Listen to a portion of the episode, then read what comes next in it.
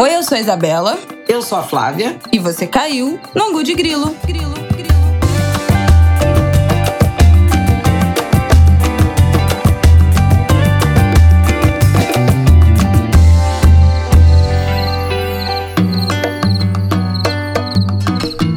Oi, gente! Boa terça-feira para vocês. Depois desse feriadão de desfile das escolas de samba, teve bloco na rua também. Tudo aconteceu nesses últimos dias, nessa última semana. Fortes, fortes emoções na política e no carnaval.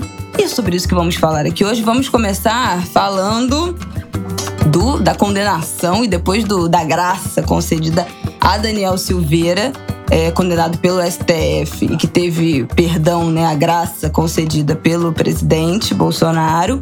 Vamos passar rapidamente nas eleições da França, que a gente tratou aqui no ângulo é, do primeiro turno. E agora, no segundo turno, Macron venceu Marine Le Pen, mas. Hum, é um caminho que será difícil para ele, falaremos disso. E, claro, vamos comentar os desfiles, as escolas Vejo que vocês estão ansiosos por isso, então vamos aqui tecer nossos comentários. Antes da apuração. Antes da apuração, pois é, estamos gravando na segunda-feira. Então, comentários do que vimos, do que presenciamos, no caso de Flávia, porque eu vi tudo pela televisão, infelizmente, meu Deus, que coisa horrível. Não, algumas coisas eu também tenho que. Sim, confessar. algumas coisas eu pela perdi, televisão. porque eu estava em trânsito, né? Entre uma Não, concentração desfilou, e outra. E um desfilou desfile. em três escolas, né? Queridos, como vocês sabem, aqui do Ango de Grilo. Então, falaremos sobre isso. Vamos lá. Pior assunto e melhorando para terminar num clima bom esse episódio. Daniel Silveira, aquele, né? A gente precisa ainda apresentar esse cidadão que quebrou a placa da Marielle, deputado. Foi condenado no último dia 20 na quarta-feira, na quarta-feira passada, isso, foi condenado pelo STF à perda do mandato e dos direitos políticos e a oito anos e nove meses de prisão, mais multa de 175 salários mínimos. Ele foi julgado por estímulo a atos antidemocráticos e ataques a ministros do Supremo e a instituições como o próprio STF. E aí, no dia seguinte. Importante dizer, condenado por 10 votos a um. Somente o Nunes Marques. ministro Nunes Marques, o primeiro né, dos dois indicados por Jair Bolsonaro até aqui, votou contra a condenação. O André Mendonça, que é o segundo ministro indicado, pastor, inclusive, né, presbiteriano, que teve um grande apoio, uma grande pressão da frente evangélica, da bancada evangélica, por sua aprovação no Senado Federal, votou pela condenação e foi muito criticado por seus é, aliados, né, é, principalmente os evangélicos, pela condenação, a ponto de, antes mesmo desse ato que a Isabela ela vai comentar do, do presidente, na manhã de quinta-feira, 21 de abril, André Mendonça publicou dois tweets se justificando, justificando o voto pela condenação do Daniel Silveira, tanto do ponto de vista jurídico, pela incitação à ordem democrática, pelos ataques né, ao ministro, mas como cristão, o que para mim é uma questão que não caberia. Primeiro, não cabe a um ministro do Supremo Tribunal Federal ir para as redes sociais Não, justificar seu voto. Juiz se pronuncia no voto e acabou, e ele tem que ter convicção disso, não tem que se explicar em rede social. Segundo, muito menos tem que se explicar em rede social como cristão, porque ele não foi, não chegou ao Supremo para é, defender pensamento cristão. A Constituição é laica, não é sobre ser cristão, sob a ótica do cristianismo, das suas convicções religiosas, que ele tem que se manifestar no Supremo Tribunal Federal. Então achei muito errado e espero que esse tipo de comportamento ele não se repita, porque imagina um ministro do Supremo Tribunal Federal ou ministros do Supremo Tribunal Federal terem de ir periodicamente às redes sociais para justificar as posições jurídicas à luz da ordem constitucional que eles tomam. Essa, então, foi a primeira notícia né, do dia seguinte à condenação de Daniel Silveira, que ainda não foi formalizada, né, ainda cabem alguns recursos, e isso é importante é, chamar a atenção. A segunda foi a notícia de que o presidente da Câmara, Arthur Lira, entrou com um recurso, com uma arguição no Supremo Tribunal Federal sobre se a Câmara tem a última palavra, se a Câmara que decide, em última instância, sobre suspensão de cassação de mandato e direitos políticos. Ele pediu a reabertura de um caso que envolve o deputado Paulo Feijó, que, por decisão do ministro Barroso, perdeu o efeito porque acabou o mandato, então não tinha mais fazia mais sentido analisar aquela arguição.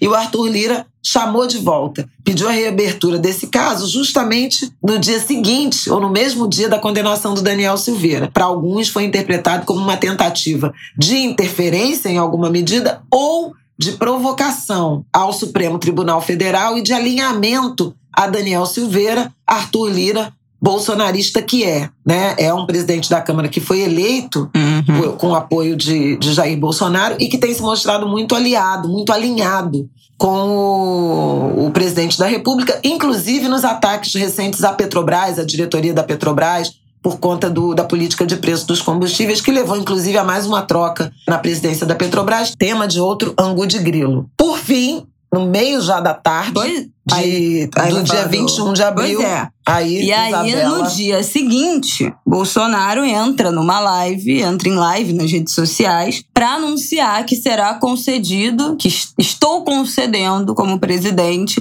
a graça, né, o perdão, a graça pro Daniel Silveira. É, isso é uma decisão que é, um é diferente, individual. É, é diferente é. do indulto, porque o indulto é coletivo, né? Fala de mais de um, de um indivíduo a ser perdoado. É, não é pessoal. O indulto não é pessoal. O, o presidente determina assim: todos os réus que estão cumprindo pena há mais de X anos por crimes não hediondos uhum. ou por uhum. crimes, é, sei lá, contra o patrimônio, qualquer coisa ele, ele determina uma ele determina uma interseção aí do, dos apenados uh, em determinadas circunstâncias, vamos, vamos supor, bom comportamento. O Bolsonaro, por exemplo, tem indultado policiais, né?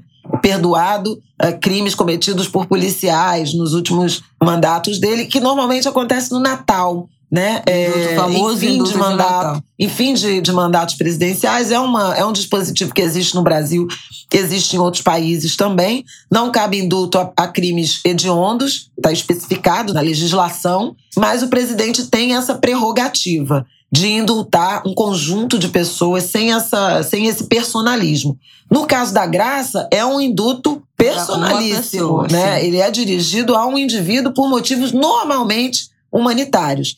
Nesse caso, há uma carga política é, muito forte e, um, e, aí segue o barco. E aí ele concedeu essa graça que logo foi publicada numa edição extra do Diário Oficial, naquela mesma quinta-feira, que era feriado, né? Feriado nacional de. Nacional? Sim, ah, de 21 tá. de abril. Não, é, que é Tiradentes, mas tem, tem feriado que é em um lugar, não é no outro, que não sei o que, não, não, não, mas enfim, feriado Tiradentes. 21 de abril, Confidência nacional. Mineira, uma data, do ponto de vista simbólico, importante para a pátria, inclusive porque tanto o decreto quanto o discurso de Bolsonaro evocavam a liberdade, né? o direito Sim, à liberdade, de, expressão. de, expressão. E aí já começa uma série de deturpação uhum. é, em relação a esses conceitos de democracia, de liberdade, de direitos. O Bolsonaro, na live, né, no dia, ele listou seis motivos para conceder esse perdão.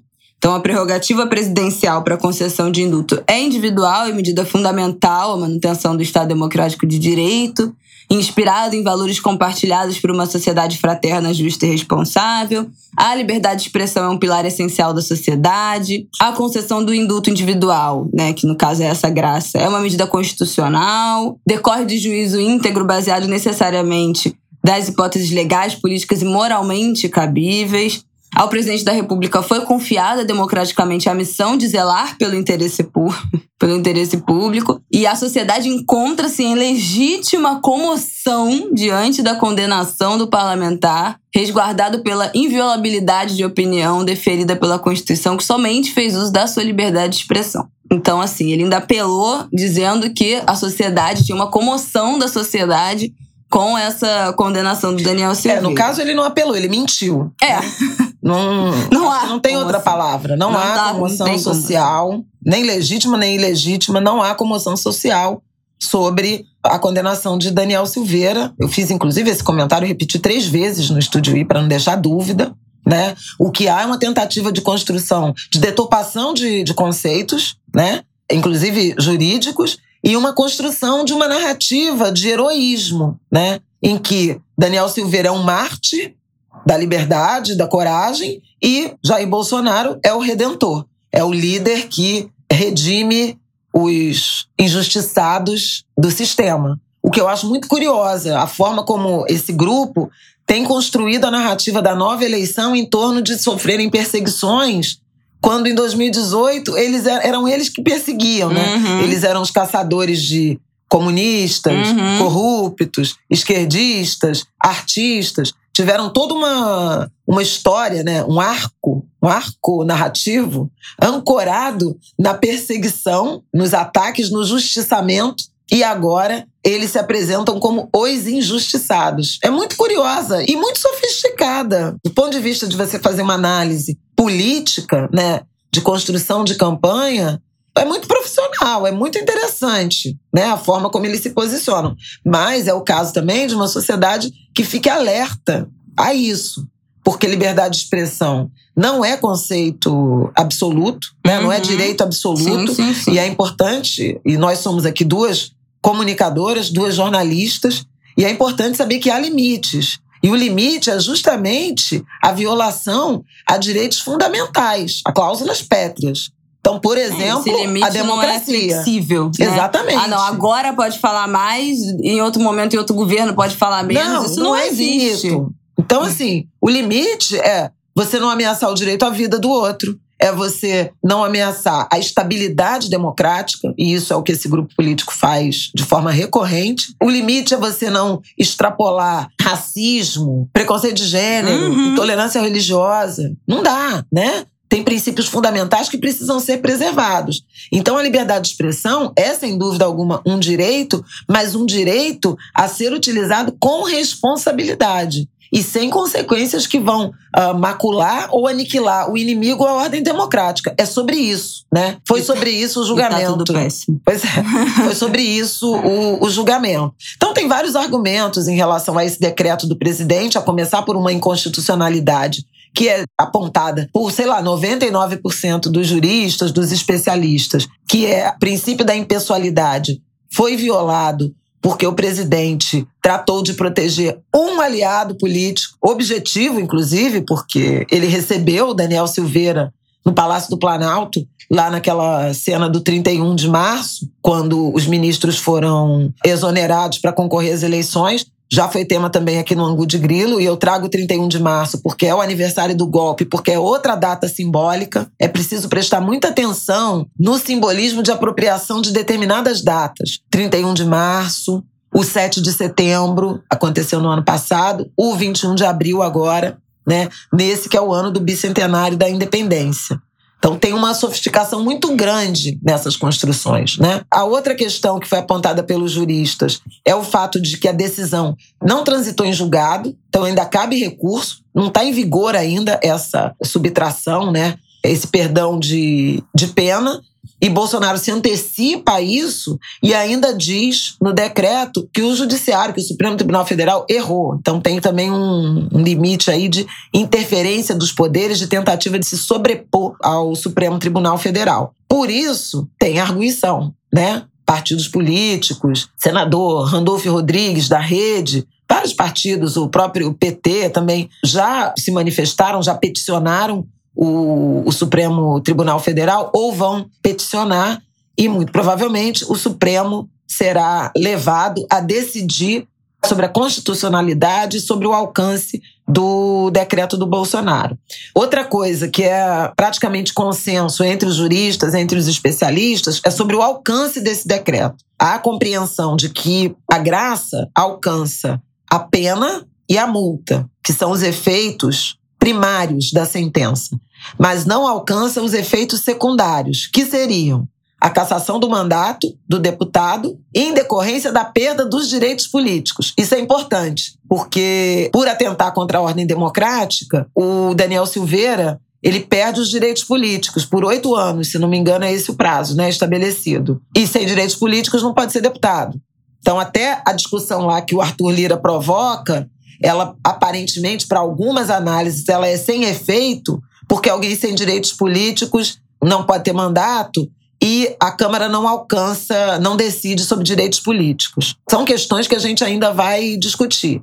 Por que, que isso é importante? E a gente está trazendo para o Angu, ainda que sem desfecho. Primeiro, porque as discussões vão continuar e é importante que a sociedade participe disso. Segundo, porque há uma mensagem subliminar contida no decreto do Bolsonaro que é, em alguma medida, avalizar esses ataques uhum. à democracia e ao Supremo. Se o Daniel Silveira, é, que fez isso, pode, é, é, pode ser perdoado, todo mundo deve ser, pode ser perdoado. Tem gente que, que acha e aí, que não. se for perdoado, todo mundo pode fazer Exatamente. sem medo das consequências. Sem porque mesmo se for condenado, vai ser perdoado. Então. Não, foi uma afronta, gente. É, enfim, o país acabou.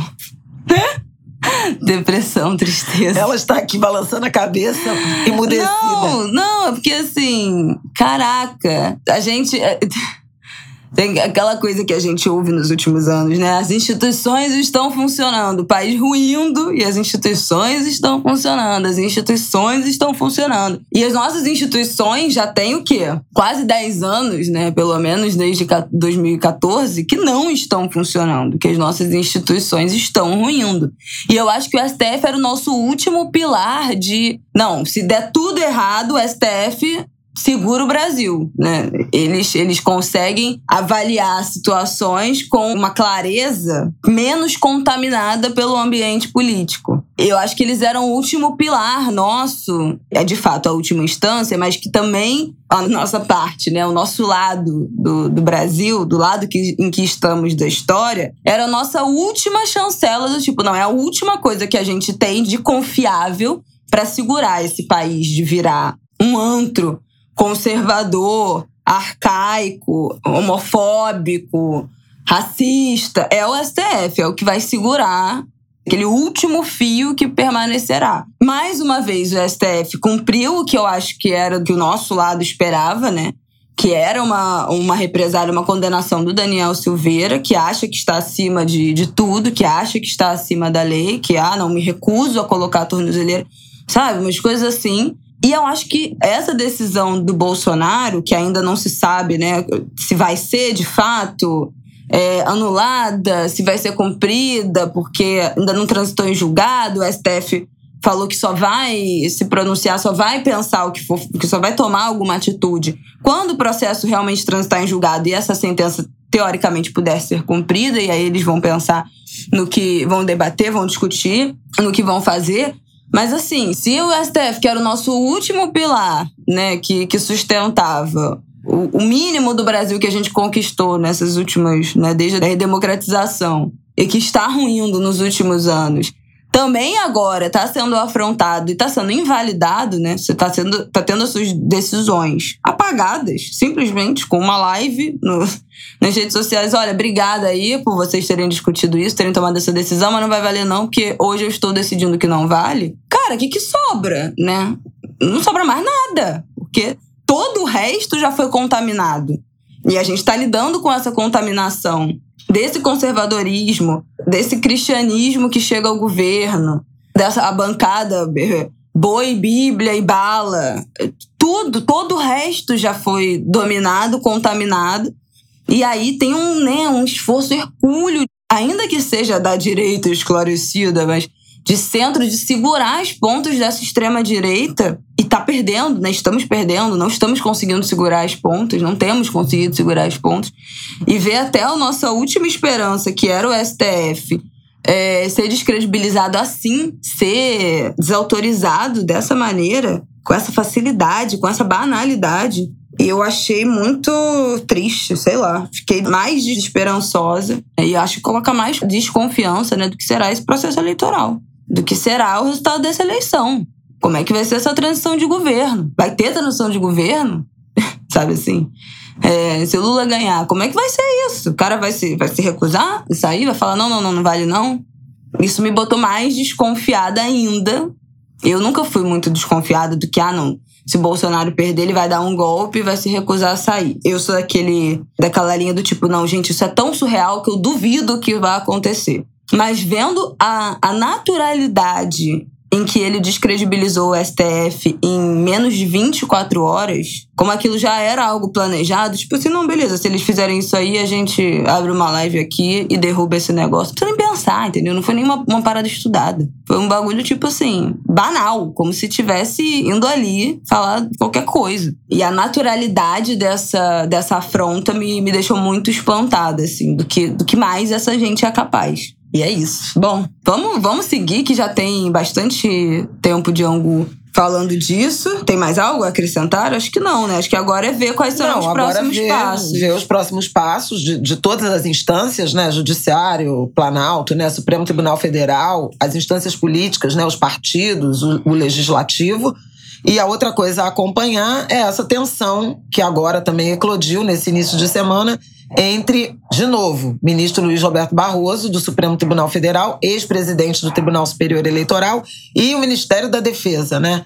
O ministro Barroso fez uma crítica dizendo que as Forças Armadas estão sendo provocadas, estimuladas a desacreditar o sistema eleitoral. E o Ministério da Defesa, o ministro da Defesa, general Paulo Sérgio, respondeu com uma nota muito dura, né? Reagiu a essa crítica do ministro Barroso. Ele disse em nota que o ministro do Supremo fez uma ofensa grave e irresponsável. Então, também acompanhar esses desdobramentos, uma escala aí de enfrentamento, de posicionamento entre Forças Armadas, Ministério da Defesa e o Supremo Tribunal Federal, em alguma medida. É um acirramento que não é, não chega a surpreender, porque, de fato, as Forças Armadas têm tido um comportamento de politização crescente, especialmente o núcleo militar que está no Palácio do Planalto, mas não só ele. E esse também é um preço que se paga por um desvio de uma liberalidade, infelizmente, uma liberalidade e não uma determinação legal de que militares não ocupem o Ministério da Defesa, né? que seja um cargo civil. Isso estava em prática desde o governo Fernando Henrique, passando por Lula e Dilma. Quem quebrou essa prática foi Michel Temer, quando indicou como ministro da Defesa o general Silvio Luna, que vem a ser inclusive o ex-presidente defenestrado da Petrobras agora, recentemente. E a partir de Jair Bolsonaro, só militares têm ocupado o Ministério da Defesa, que é um cargo político, percebam, é um cargo político. Os chefes das Forças Armadas, obviamente, têm de ser militares. Uhum. Mas o Ministério da Defesa é um cargo político que passou a ser ocupado por militares. E isso cria um, uma interseção aí, uma tensão, né? Que já se, se manifestou em outras vezes e está de novo no tabuleiro aí político institucional. Seguimos. Bom, vamos lá para o nosso próximo assunto. Nesse final de semana, teve o segundo turno da eleição da França, que a gente comentou aqui no Angu, que foi uma tensão, né? O primeiro turno. Foram para o segundo turno Macron e Marine Le Pen. Então era uma guerra ali da, do centro-direita. É, eles chamam de centro-liberal. Com a, com a extrema-direita da Marine Isso. Le Pen que foi uma extrema-direita que ela já se atenuou um pouco né, na tentativa de ganhar essa eleição. A gente falou sobre isso uh, dois ou três ângulos do passado, tem lá no título França, se você quiser ouvir sobre esse primeiro turno e o que se esperava, as surpresas. E Macron ganhou. Em votos válidos foi 58 a 41, 42, né? 58 a 42 foi um resultado melhor para ele do, do, que o esperado. Ele teve mais. É, as pesquisas estavam apontando para 55. Ele teve uhum. mais votos, embora tenha tido 2 milhões de votos a menos do que na primeira eleição dele. No total, porque teve uma abstenção recorde. Pois é, isso que eu queria falar. Dentro, isso dos votos válidos. Dentro da votação total, foi 38 a 27 e teve só 72% de pessoas realmente escolheram candidatos. Teve 30% né? de 28% de abstenção, 4% de branco e 1% de nulo. 28% de abstenção foi quase recorde, né? A gente tinha falado. Foi recorde do, na foi França recorde. desde eu 1969. Acho, é, porque eu acho que a gente tinha falado que o recorde era 27%. Então, bateu esse recorde. Muita gente decidiu não escolher ninguém.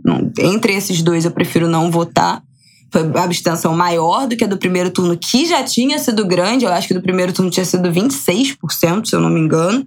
E aí chegamos. Ah, tenho aqui, ó, a votação. A abstenção do primeiro turno foi 26%.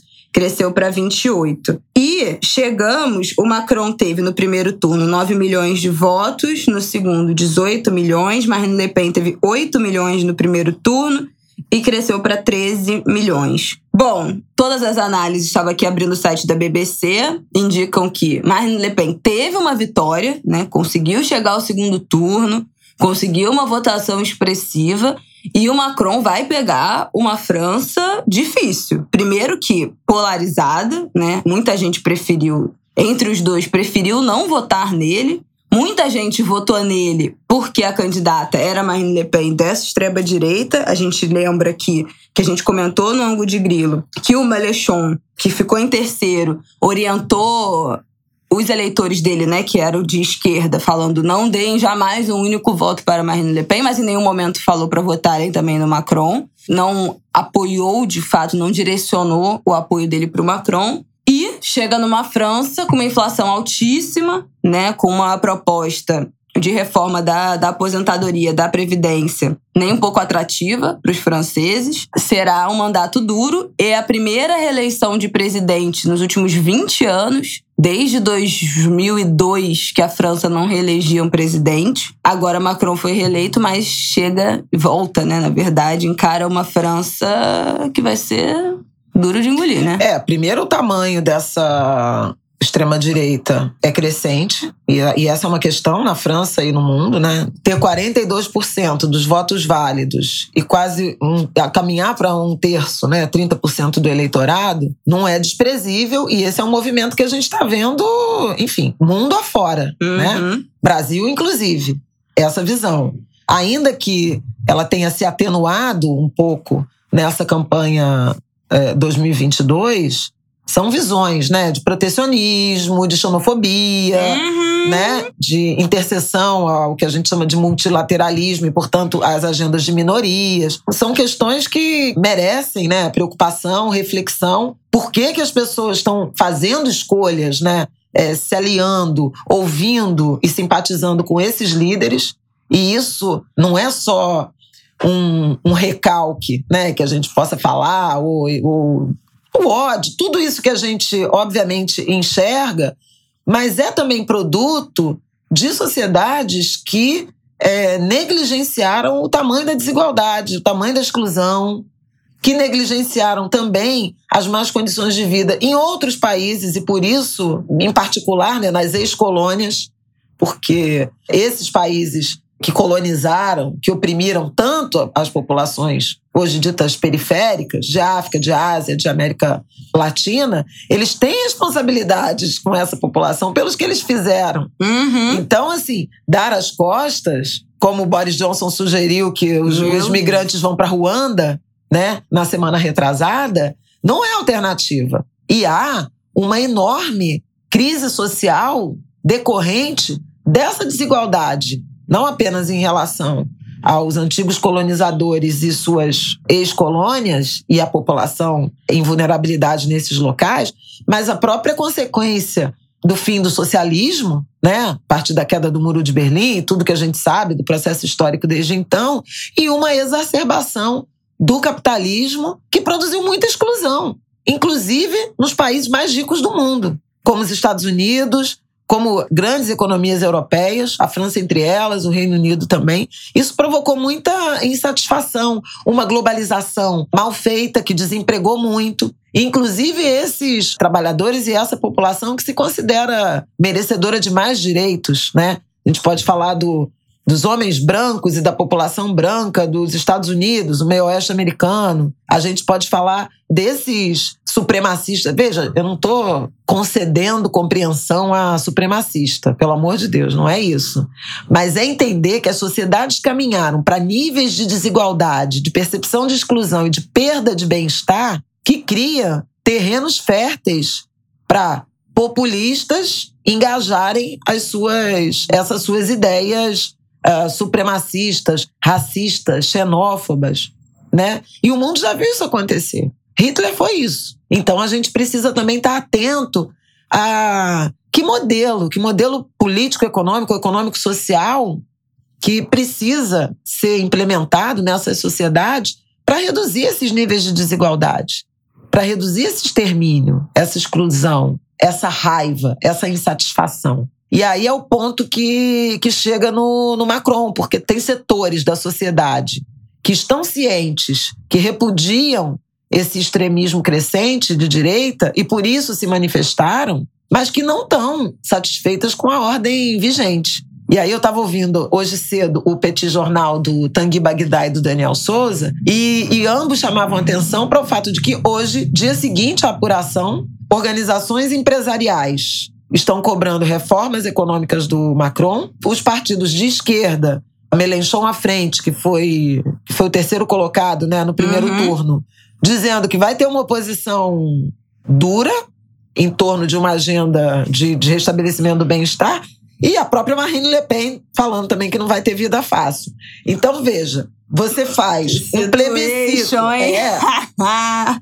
É, Você faz quase uma eleição plebiscitária uhum. em relação a banir essa semente ou a chegada ao poder desse extremismo de direita, mas você não está dizendo que concorda Sim. com o projeto político não que tá foi eleito. Macron. E eu preciso fazer, então, uma transposição, vozes da minha cabeça, né?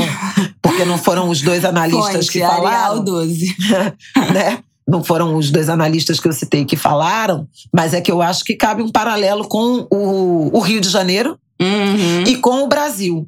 Tô querendo dizer o quê? O Rio de Janeiro fez uma eleição publicitária em, em 2020 entre Crivella e Eduardo Paes. Meu Deus. Né? Uma escolha muito pragmática. Nos mas não é por acaso. O Rio de Janeiro nos obriga a cada coisa. É, não é por acaso que isso significou uma benção, uma aprovação, uma adesão ao projeto político do Eduardo Paes. Tanto que a última pesquisa. A última pesquisa de popularidade mostrou um Eduardo Paes muito impopular. A maior taxa de, de, rejeição da, ou de impopularidade da gestão dele. Que foi um prefeito muito popular nas duas primeiras gestões que teve mas, é, no passado. Isso é verdade. Agora, mas, não mas entregou. Não entregou. Mas fez coisas imperdoáveis. Fez várias coisas legais, né? O Parque Madureira né? É, eu acho que é o, é o, principal símbolo da passagem dele pelo, pelos dois mandatos como prefeito. Mas é, tem coisas imperdoáveis. Mas tem coisa. Legado olímpico BRT, não tem. Não tem. O BRT, BRT o sistema de transportes, é o maior caos. Transbrasil, que, que nunca foi nunca entregue. A, a, remoção da Vila Autódromo. Tem coisas que são imperdoáveis Exatamente. da outra gestão Eduardo Paes e, e, que não foram esquecidas. Mas, frente ao que foi, né, o que era o Crivella, que foi, assim, inacreditável. O Crivella abandonou a cidade. Eu não vou nem dizer que ele fez não dá nem para dizer que o Crivella fez é, coisas ruins, porque ele não fez. Foi, foi a ausência de poder, foi um vácuo de poder. Ele não aparecia, ele não fazia nada, ele não ia nada. É, tragédias, catástrofes, ele nem presente estava. Então, frente a isso, foi o que muito foi tratado na eleição. Entre um prefeito que se omite e um que pelo menos aparece, pelo menos está lá, que não se furta a aparecer, a ser criticado, a debater, preferimos um que aparece. Mas teve também muita gente que foi, não foi votar. Falou, não, não dá para escolher entre esses dois. É... A abstenção nulo e branco no Brasil tá na faixa de 35% a 40%. E no Rio é de Janeiro não. também. Justamente por isso. Então, é importante a gente traçar alguns paralelos. E eu acredito que a eleição é, desse ano, no Rio, eu acho que também, mas no Brasil, sobretudo, é, será também um, um teste semelhante. Claro. É uma articulação para, em alguma medida, confirmar ou referendar ou, ou tirar Bolsonaro e esse grupo da extrema-direita do poder, mas não significa uma adesão incondicional ao candidato vencedor, que aparentemente, até aqui pelas pesquisas, será o ex-presidente Lula, mas pode ser a terceira via, enfim, a gente não sabe, faltam Deus cinco meses. Bom, enfim. mas assim, não é para dar vida fácil a ninguém. Uhum. Não é um abracinho de. E aí é preciso entender isso. Nosso Angu também já falou dessa, desses dilemas políticos, porque tem uma tendência, tanto à esquerda quanto ao, chamado centro democrático, de querer interromper debates, críticas, não sei o quê. Então, votar, vão votar. Mas olha, cheio de ressalvas, uhum. cheio de asterisco. Vamos ver como vai ser a composição desse governo, vamos ver quem vai ter prioridade, vamos ver quem vai ser ouvido. Então, assim, é aquela. Primeiro a gente tira a Hillary Le Pen, o Crivella e, eventualmente, o Jair Bolsonaro. Mas espera aí, vamos discutir que projeto será esse, né? No caso da França, que França se deseja, de que França se precisa e o mesmo, que Rio será esse, de que Rio de Janeiro se necessita e o mesmo para o Brasil. Eu acho importante trazer essa reflexão, porque nem quem eventualmente vai içar um candidato de enfrentamento a essa extrema-direita significará que ele vai ter o aval incondicional, como em outros tempos esse potencial candidato teve. Eu acho importante essa lição a partir da França. Aliás, essa lição que começa hoje, né, nesta segunda-feira, 25 de abril, na França, e que no Chile já começou. O Boric já está com uma popularidade baixa já está com 55, mais de 50% de, de rejeição. Jesus! No, Ai, assumiu não tem dois meses. Não. Entendeu? Agora. Por quê? Porque a insatisfação é muito grande. Porque os abusos, porque as violações foram muito intensas. Não nos últimos anos, em décadas. Uhum. Bom, é isso. É isso? Bom, então vamos para os nossos próximos assuntos. Vamos falar de carnaval, que ainda tem muita coisa para a gente tratar aqui nesse ângulo de grilo hoje. Já tá chegando no nosso tempo, hein? Vambora, pelo amor de Deus. Antes da gente começar a falar do desfile propriamente, das escolas de samba, enfim, tudo isso que vocês gostaram. Aliás, fiquei feliz que o episódio sobre carnaval fez o maior sucesso.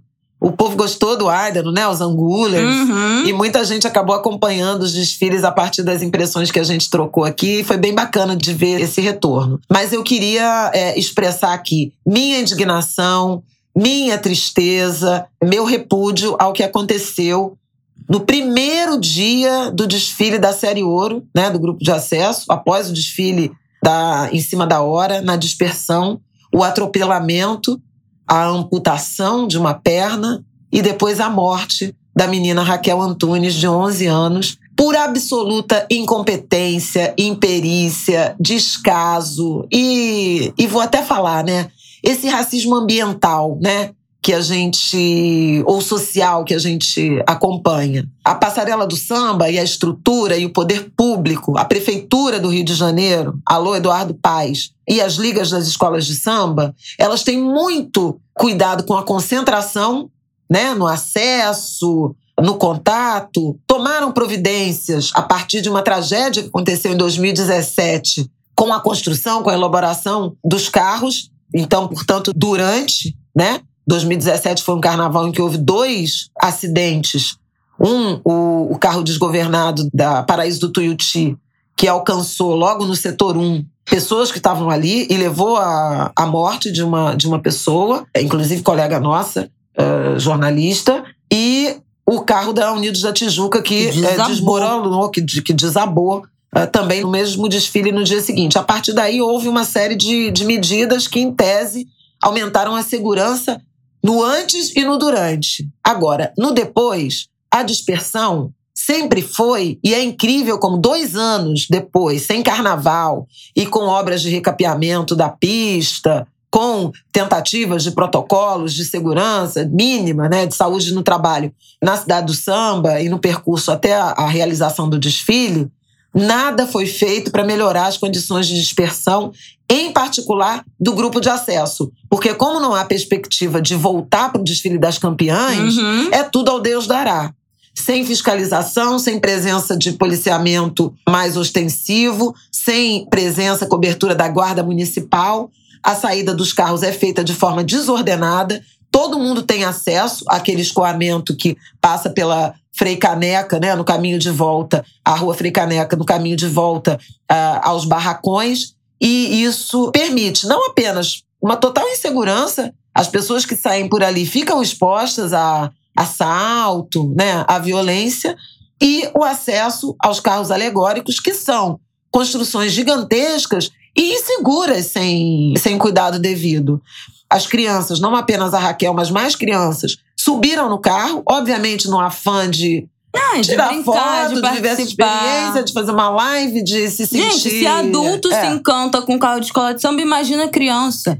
E o carro acabou desgovernado, pesado, imprensou a criança num poste. Eu fico indignada porque foi uma tragédia totalmente evitável. A gente Uhum. fala muito aqui de tragédia evitável, por Muito. exemplo, das chuvas, mas algumas não dependem de imensos investimentos, Uhum. como, por exemplo, construção de novas habitações. A gente falou aqui, por exemplo, das chuvas. Um sistema de alerta, um sistema de orientação para a população saber onde ir. As vidas seriam preservadas. E esse caso é outro, exemplar, sabe? Uma dúzia de guardas municipais Uhum. em locais estratégicos, um protocolo de quadros das escolas que estejam por perto, fazendo essa, essa cobertura, orientando as pessoas, afastando os curiosos, e Raquel estaria viva. Isso não é caro. Não, não Isso é. é só resultado É só do logística. desprezo. É, é só. É só cuidado. É. E a falta de cuidado. Então, não podia ter acontecido, não podia ter acontecido no primeiro dia de retomada da festa, depois de dois anos sem carnaval. É inaceitável. E a desassistência à família. Ninguém da Liga foi ao Hospital Souza Guiar. Tem um desabafo emocionado da tia, da Raquel, falando disso.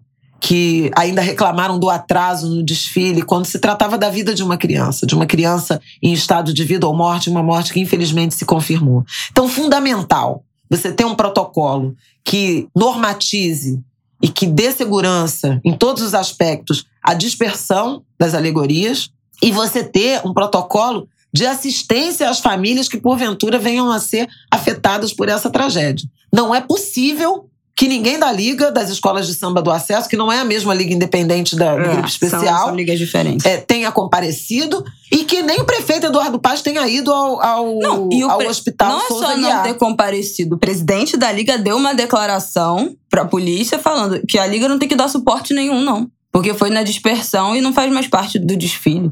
Inacreditável. Isso ela ainda tava. Foi logo depois, no dia seguinte, ela ainda tava internada, ou naquela madrugada mesmo. Ele Isso. falou: não, a liga não tem que dar suporte nenhum, não. Então, assim, é um desprezo pela vida. É, e pra situar os nossos anguleiros que não são do Rio, o Sambódromo, ele fica. é, não é uma região da cidade que tenha sido pensada para o trânsito de alegorias entre a cidade do samba e os barracões e a Sapucaí. O entorno da Sapucaí, especialmente na dispersão, na concentração não, mas especialmente na dispersão, é uma área muito residencial. É uma área plana, de famílias, né? De- é, um, é um bairro pobre, De, de- de gente classe pobre. média baixa. As casas, a, a porta das casas, tem muito cortiço ali ainda. São já viradas para a rua, na beira da rua, uma região que quase não tem calçada. As ruas são muito estreitas, então os carros já passam ali naquela região muito apertados.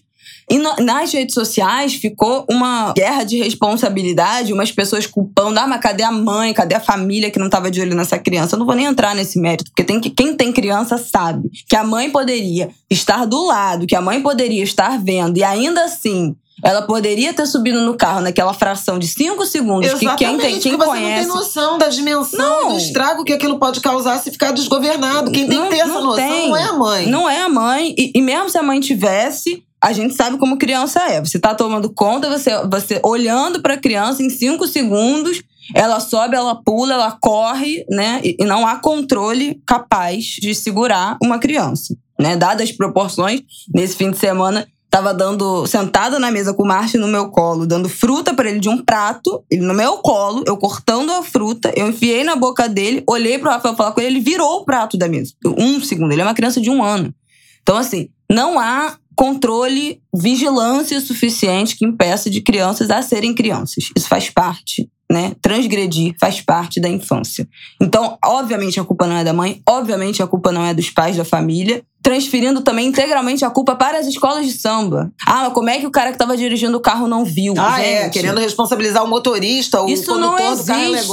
A pessoa O cara que quase dirige vê o carro que ele não tá vê, vendo. ele não vê, ele não tem visão do carro, né? Uma escola de samba não pode ser a única responsável por dispersar, por fazer o trajeto inteiro da dispersão. São múltiplas responsabilidades. Não mas o tem que não como. Podia... Agora, aconteceu o que não podia ter acontecido. Exatamente. Não e eu não vi ninguém dentro dessa treta do Twitter responsabilizando, falando, ué, cadê? Se, se isso faz parte, se o desfile faz parte, né, a organização, a concentração, precisa passar por uma estrutura de uma organização da prefeitura, como é, né, o fechamento das ruas, tem toda uma programação para o carnaval acontecer. O horário que as ruas fecham, o horário que não pode mais estacionar, o horário que não pode mais transitar, o horário do metrô que muda, as rodas de ônibus que são desviadas, o trânsito de pedestre que é interrompido. Como é que para isso não, para dispersão, esse controle não é feito, né? Então a gente tem que pensar nisso, tem que dividir essa responsabilidade. Enfim, temos que começar falando disso. Vamos tentar passar aqui. Você quer falar uma por uma das escolas, fazer comentários rápidos? Não. Não? Eu vou dar uma passada. Não! É porque assim, gente, vamos situar. Eu tava viajando, vocês sabem, eu não vi os desfiles. O que que eu fiz? Eu criei uma lista no Twitter, que inclusive está disponibilizada lá no meu perfil de Carnaval 2022, que eu botei ali os perfis das escolas, a galera que comenta carnaval, os especialistas, jornalistas, fãs, é, a galera que tava lá, a galera que tava cobrindo, quem tava assistindo de casa, carnavalês. Botei toda sorte de, de pessoas, fiz um mix lá de quem fica no Twitter comentando o carnaval para eu conseguir entender e ter algumas visões ali do que tava acontecendo na Sapucaí. Então eu vou dar uma passada rápida, porque tem uma coisa interessante de você ver o desfile vendo no Twitter também, que você consegue ter vídeo, foto, registro, opinião de pessoas que estavam em lugares muito diferentes da Sapucaí né, a transmissão. Preciso fazer essa crítica, como eu fui uma pessoa que só vi da televisão, a transmissão da Globo esse ano foi muito ruim. Foi muito pior do que nos outros anos, porque eu sempre revejo também os desfiles, mesmo quando eu vou pra Sapucaí. As portas-bandeiras que não vieram depois da comissão de frente, que foi a Selminha e a Esquel, né, da Beija-Flor e da Mangueira, não tiveram suas coreografias transmitidas para os jurados. A transmissão não filmou, elas tiveram só aquela coreografia de transição, né, entre módulos, ah, apresentando a bandeira para arquibancada, só aquilo foi filmado. A transmissão não deu conta de voltar, de ir com elas, esperar elas na cabine para mostrar a apresentação delas na cabine. Isso é um erro absoluto, isso é uma coisa horrorosa. A filmagem das comissões de frente, a maioria foi feita de cima, de uma câmera de cima que também ficou um ângulo muito ruim uma qualidade muito estranha. Mas aí também ter suas minhas críticas. Aí, eu, eu odeio. Bom, todo ano eu falo isso. Esse caixote, esse monte de caixote em comissão de frente, essas alegorias imensas em comissão de frente. Isso é horroroso, isso atrapalha a visão.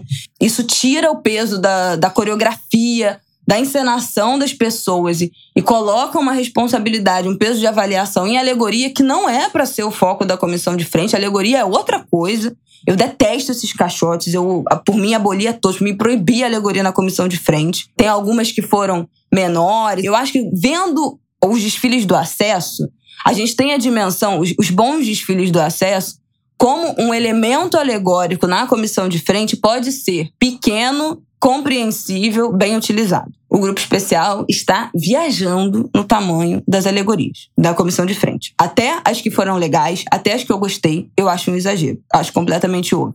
O que virou esses elementos cenográficos da comissão de frente. Bom, dito isso, a transmissão foi um terror. Então eu vi com essa transmissão que foi péssima esse ano.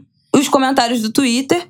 O que, que eu posso dizer das escolas? Algumas escolas das críticas que eu li que não empolgaram, né? Que foram aquém do que se esperava. Viradouro, o samba não, não empolgou como se esperava, né? Aquele refrão do Carnaval te amo, na vida és tudo pra mim. Que se esperava que fosse gerar, né, uma aquela explosão da carta. da carta não, não funcionou, não embora funcionou. tenha ganho. O samba ganhou o estandarte de ouro de inovação justamente por uhum. essa, por essa formato, composição né, gente... epistolar que a gente em forma de, de carta, mas não teve o efeito não teve é, que se esperava. Que se esperava. É... Dizer, eu, eu, não esperava. Eu, eu achava que o samba tinha Sim. problema. Falei desde o início isso. Sim. Achava... Outras coisas que eu vi também que a Mangueira passou a comissão de frente, né? Foi incrível, foi muito ovacionada. Inclusive, também ganhou o estandarte de ouro as caracterizações dos. Melhor, melhor. Delegado, Cartola e. Jamelão. Jamelão. Estavam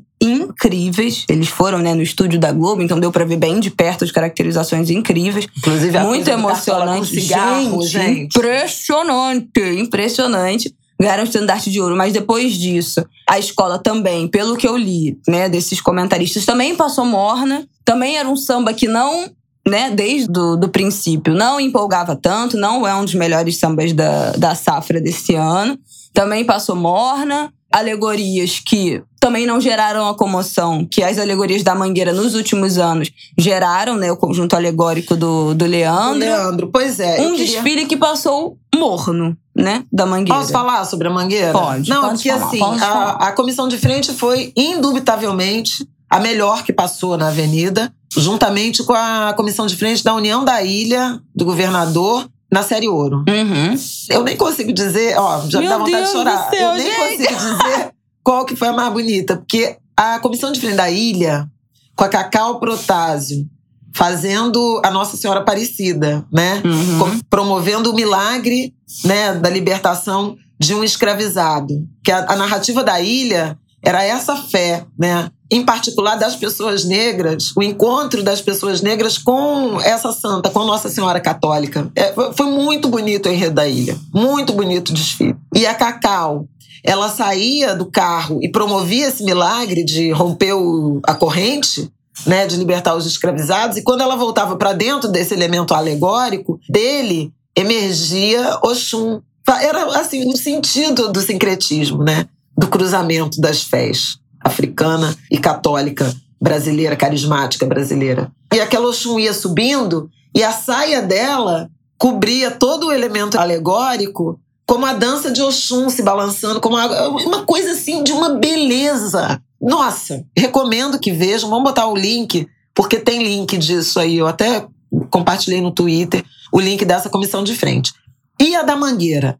E a da Mangueira, pela narrativa completa.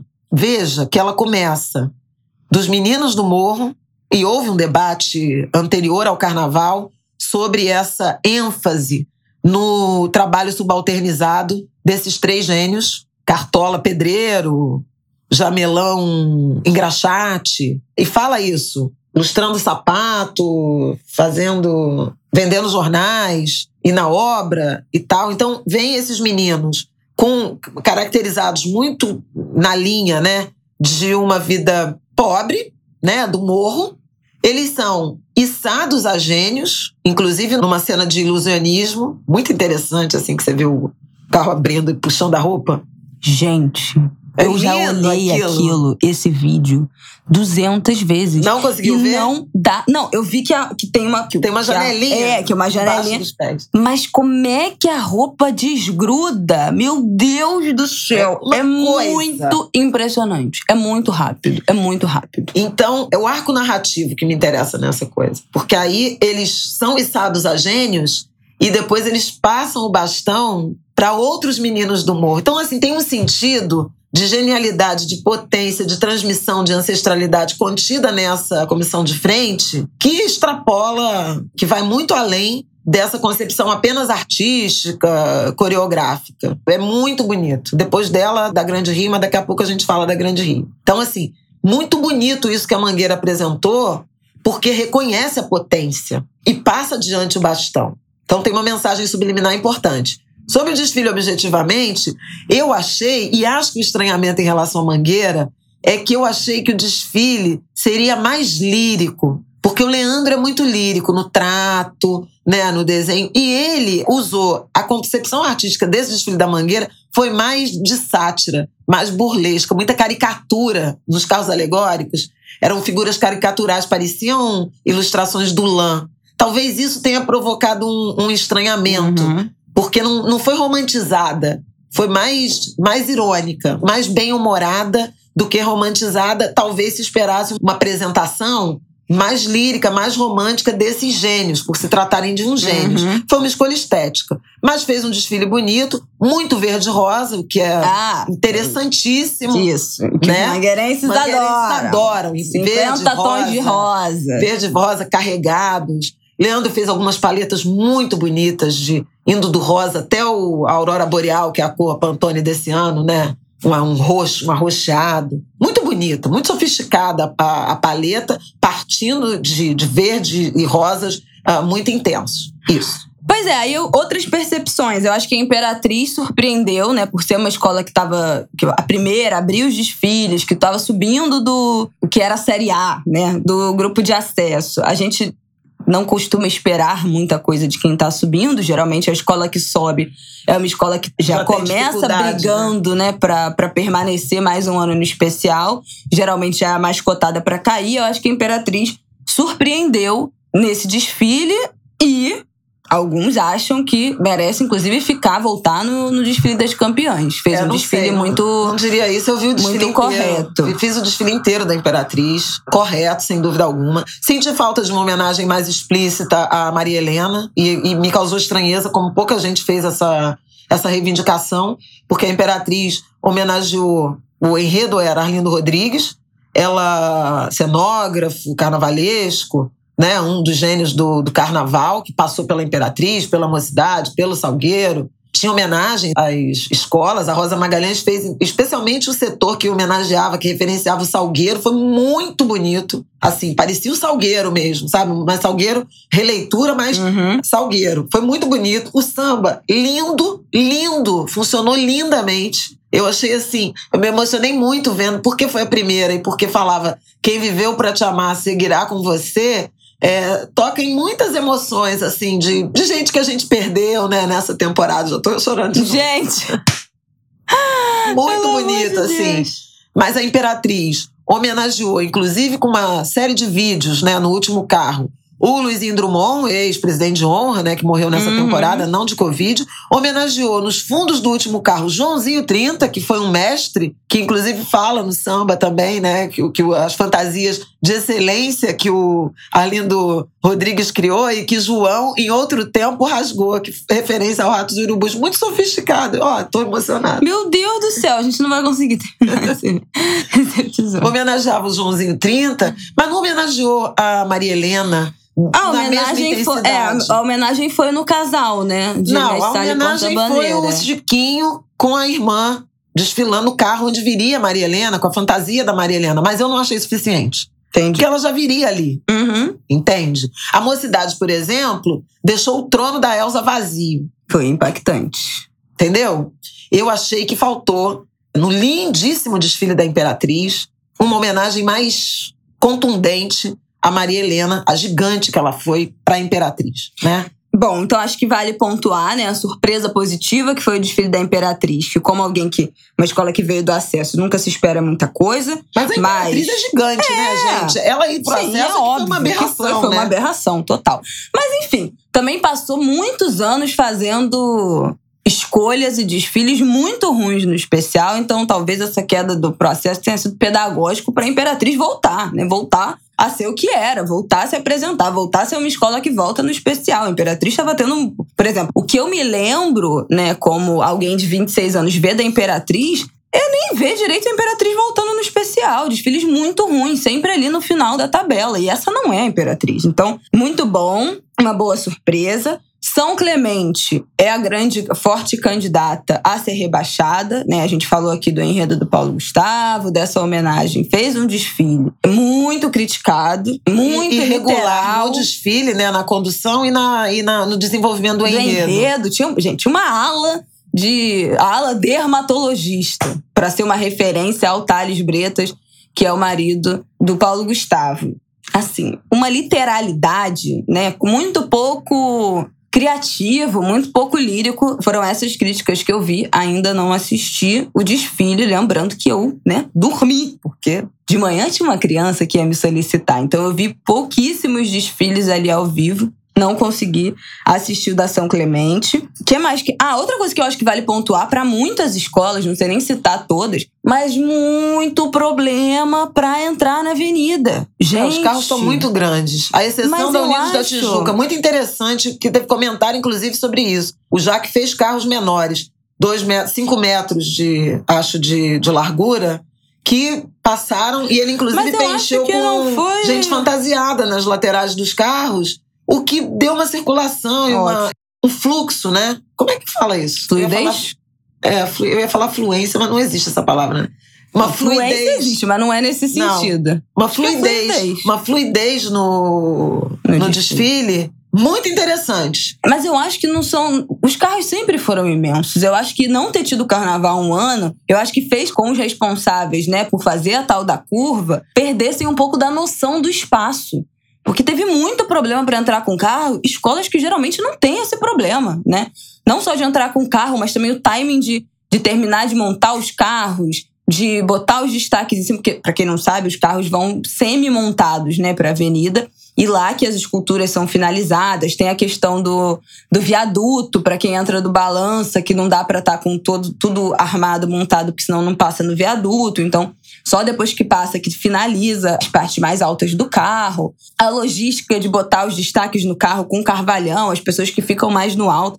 Tudo isso que já é algo muito pô, ba banal em muitas escolas. Esse ano foi. Gente, todas as escolas tiveram problema. Quase todas, vou dizer todas. Quase todas podemos dizer que mais da metade tiveram problema de entrar na avenida, de fazer a curva, de finalizar, botar as pessoas em cima do carro, de terminar de montar as alegorias. Teve alegoria que foi entrando na avenida com gente terminando de fazer os últimos ajustes. Teve alegoria que bateu no viaduto. Gente, o viaduto tá lá há 200 anos e até hoje ainda tem alegoria que encontra que tem esse problema de ser danificada na passagem do viaduto. A Portela foi uma que entrou com uma alegoria danificada, um, um globo, né? Um, um, um, globo que tinha numa alegoria, tipo globo terrestre. Bateu no viaduto, quebrou, foi danificado, não conseguiu ajustar direito, provavelmente vai perder ponto de alegoria por conta disso. Então, muito problema na evolução, nessa organização aí da entrada do desfile.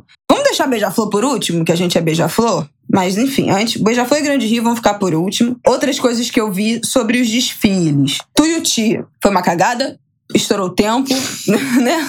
estourou dois minutos do tempo. Então já começa perdendo aí dois décimos pelo estouro do, pelo estouro do tempo. Não, mas eu quero falar da Tuiuti. Fala. Porque a Tuiuti, a Tuiuti me lembrou a Beija-Flor de 2018 e 19. Uma concepção visual de lamentável, de assim, lamentável, vergonhosa, constrangedora. Bom, a gente falou disso aqui. E né? um chão, uma bateria e um samba que seguraram a escola. Uhum. A Tuiuti, ficando no grupo especial, ela deve exclusivamente ao excelente samba, a bateria excepcional. Meu Deus, também... tu tá chorando de novo, gente! a, a, a bateria tocou. A bateria Meu tocou o, o, a saúde, de A saúde dela não tá muito mental, não, gente. a bateria tocou o Adarrum de Ogum. Ela, ela tocou, ela fez a cavalgada no dia 23 de abril. Esse carnaval, gente, nunca mais vai acontecer. Nunca mais você vai ter um desfile das escolas de samba não, né? no dia, no dia, no dia de São Jorge. A Beija-Flor terminou desfilando na, na alvorada, de São Jorge e o padroeiro da Beija-Flor é, é São, São Jorge. Jorge. Que tem, segundo a Maria Augusta, o segundo maior São Jorge da América Latina. Fica na quadra na da Beija-Flor. Eu amo. Aí, como é que ela sabe disso? Não sei, ela sabe. Só sei que foi assim. Exatamente. A gente morre de rir falando, porque quem é que mediu todos os São Jorge? Tá? Guinness Book na, Beija-Flor de negócio. Ai. Mas deixa eu fazer meu comentário sobre a Tuiuti, que eu vi também muita. Eu não assisti, eu vi alguns trechos. Mas assim, gente, como eu disse para vocês, eu não precisava assistir a Tuiuti para saber o que, que ia ser. A gente falou aqui no Angus da, da semana passada é, o carnavalesco é o Paulo Barros, uma pessoa que não se reinventa, ele faz todo ano o mesmo desfile, ele tem a mesma estrutura de carros, né? Sempre alguém sentado, fazendo os negócios com a mão. Falei, É um movimento pendular e um sobe e desce de, de escada, um tobogã. É toda vez a mesma coisa. Falamos isso aqui semana passada, entregou a mesma coisa. Vi uma galera no Twitter, ativistas, enfim, pesquisadores negros falando. Era aquele enredo que era uma salada, né, de referências é, raciais, que tinha Mandela, Obama, Catherine Johnson, não sei o que. Beyoncé, é, Beyoncé de Oxóssi, Chadwick Baldwin. E puxava para um afrofuturismo, Wakanda, tinha um Wakanda puxava para um afrofuturismo e vários desses pesquisadores, né, desses intelectuais negros, principalmente os jovens, falando que referências são essas de afrofuturismo que são todas estadunidenses, né? Cadê as nossas referências? Cadê os nossos intelectuais? Cadê nossa produção afrofuturista que é tão, gente, tão incrível, né? Pelo amor de Deus. A gente já no Brasil tem várias referências, vários é, escritores, cantores, artistas produzindo e falando sobre isso. Não estavam no desfile e aí eu retuitei um, um tweet da Karina Vieira falando disso, dessas referências estadunidenses de afrofuturismo usadas pelo Paulo Barros, eu retuitei escrito apenas duas palavras, Paulo Barros. Ele é assim, gente. Ele se orgulha em dizer que ele vai, que o carnaval dele é inspirado nos parques da Disney. As referências dele são todas é, é americanizadas. Disney e Las Vegas. É só isso que ele sabe fazer. Essas são as referências dele. Ele não se aprofunda no que é a cultura brasileira pelo visto, não teve um trabalho também, né, de dos enredistas, dos pesquisadores de enredo, de trazer, de pautar essas referências. E ele fez o mesmo desfile que ele faz sempre. Ele, ele não se reinventa, ele não se aprofunda, ele continua nesse encantado mundo de Paulo Barros, fazendo o mesmo desfile de sempre. E que ninguém aguenta mais, que ninguém enxerga mais é, inovação nenhuma nisso. Não tem inovação se você está há 15 anos fazendo a mesma coisa. Já não é inovação, né? Já não se inova. Então, ainda perdeu dois décimos. Então, pelo visto, a briga ali tá entre São Clemente e Tuiuti para cair.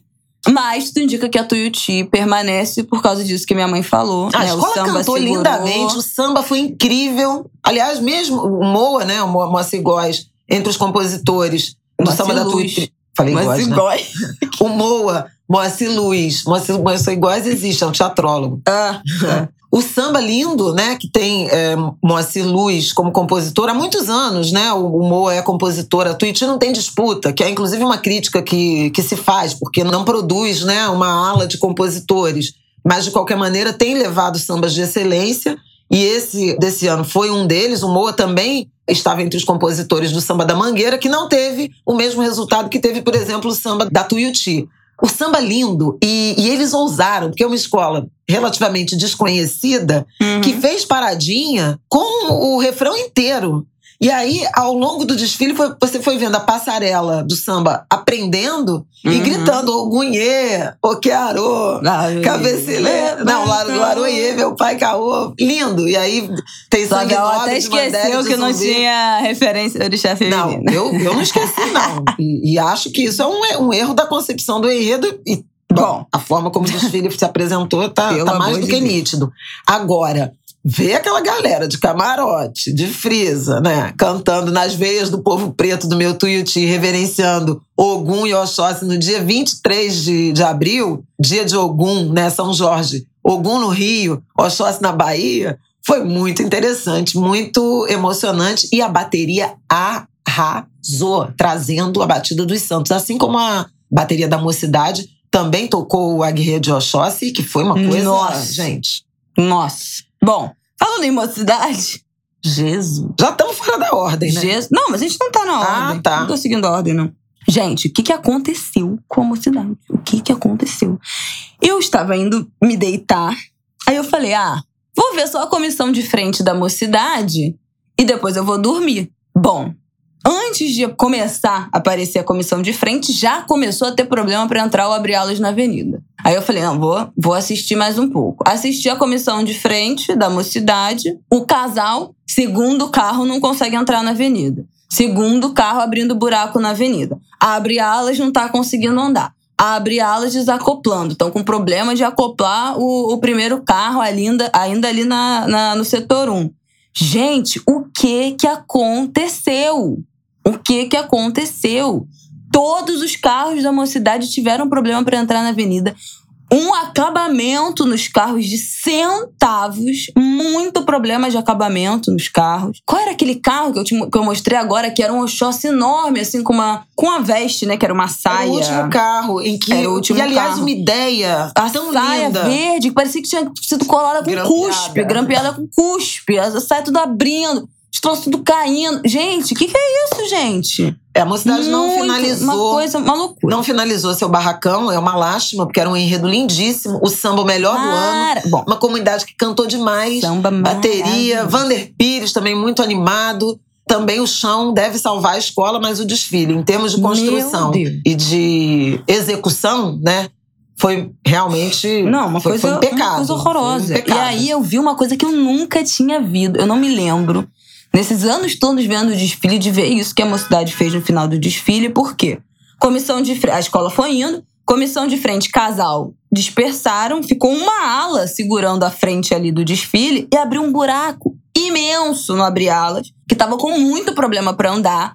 A mocidade, todo ano, e várias escolas todo ano fazem esse carro, que é o abri-alas, que tem os tripés na frente, né, conectados no abre-alas, isso sempre dá errado. Não tem ano que isso dê certo.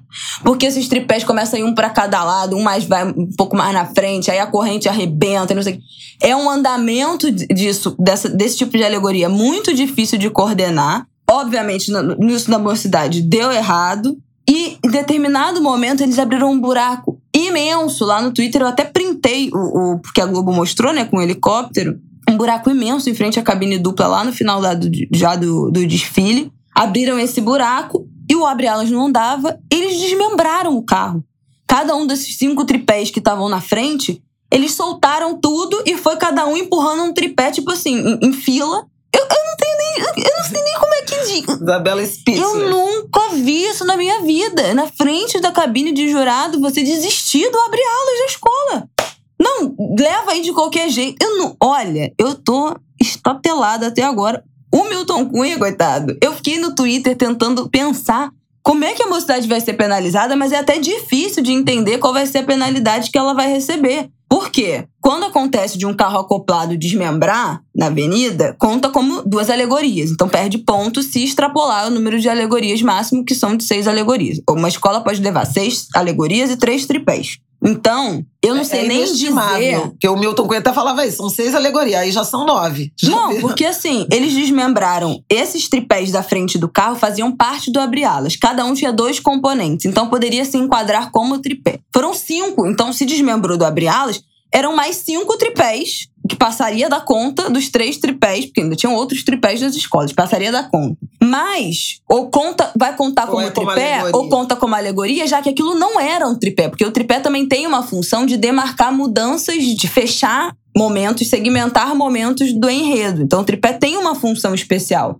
Não é porque ah, uma alegoria desmembrou e só tinham dois componentes que vai contar como tripé. Pode ser que contem aquilo como alegoria né? Porque já que fazia parte do abre-alas que foi desmembrar. Então, assim, como é que vai ser essa conta? Vai perder ponto de alegoria porque o carro quebrou, o carro não funcionou vai perder ponto de evolução porque abriu um monte de buraco no desfile, porque aquele abre-alas não andava, os carros não entravam na avenida.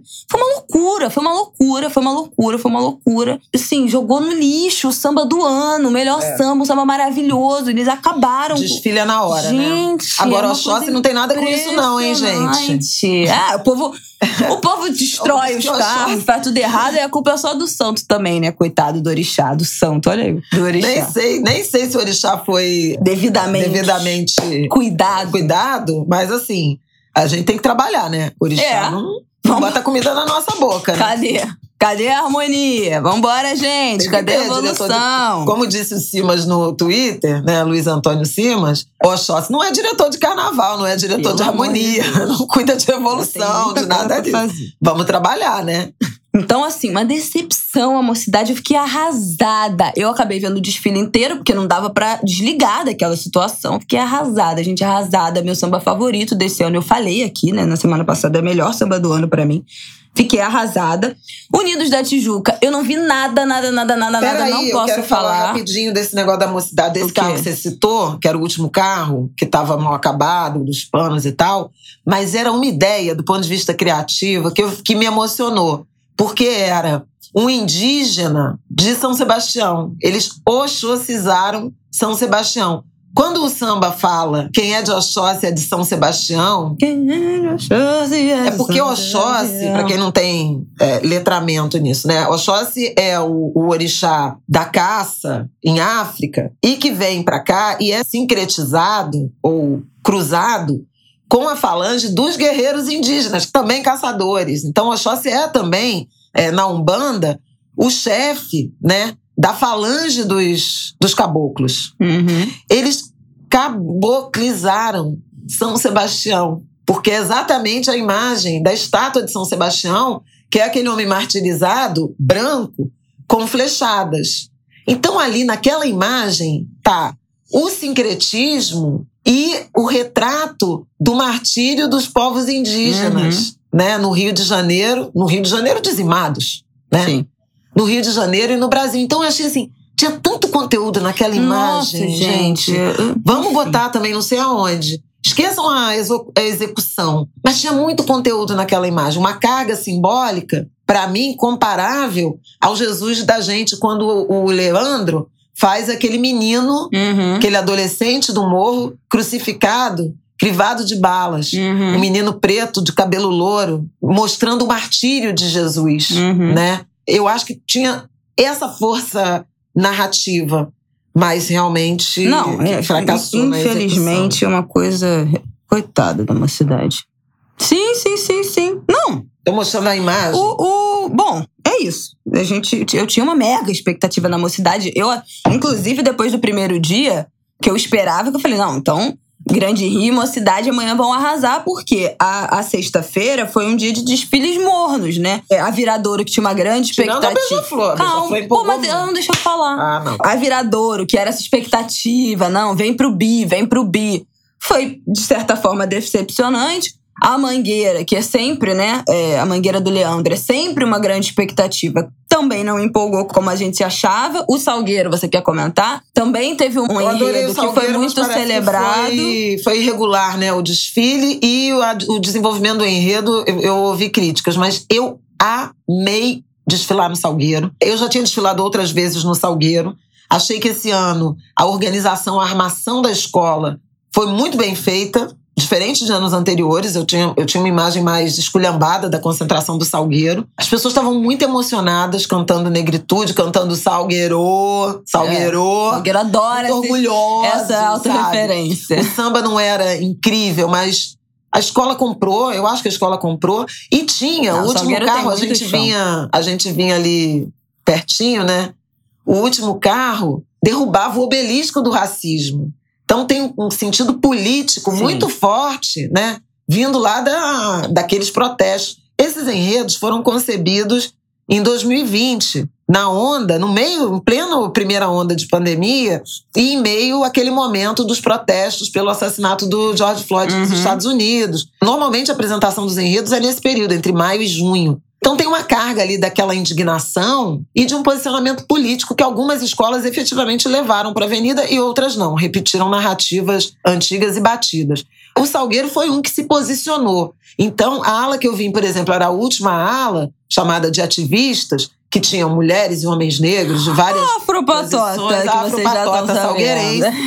com cartazes, né, Aham. sobre de reivindicações e tal, e atrás dela esse último carro em que artistas faziam essa performance de derrubar esse monumento, né, ao racismo, e eu achei muito foi muito emocionante, foi muito forte, foi muito alinhado aos nossos tempos, Sim. né? Eu vi Saindo- muitos elogios.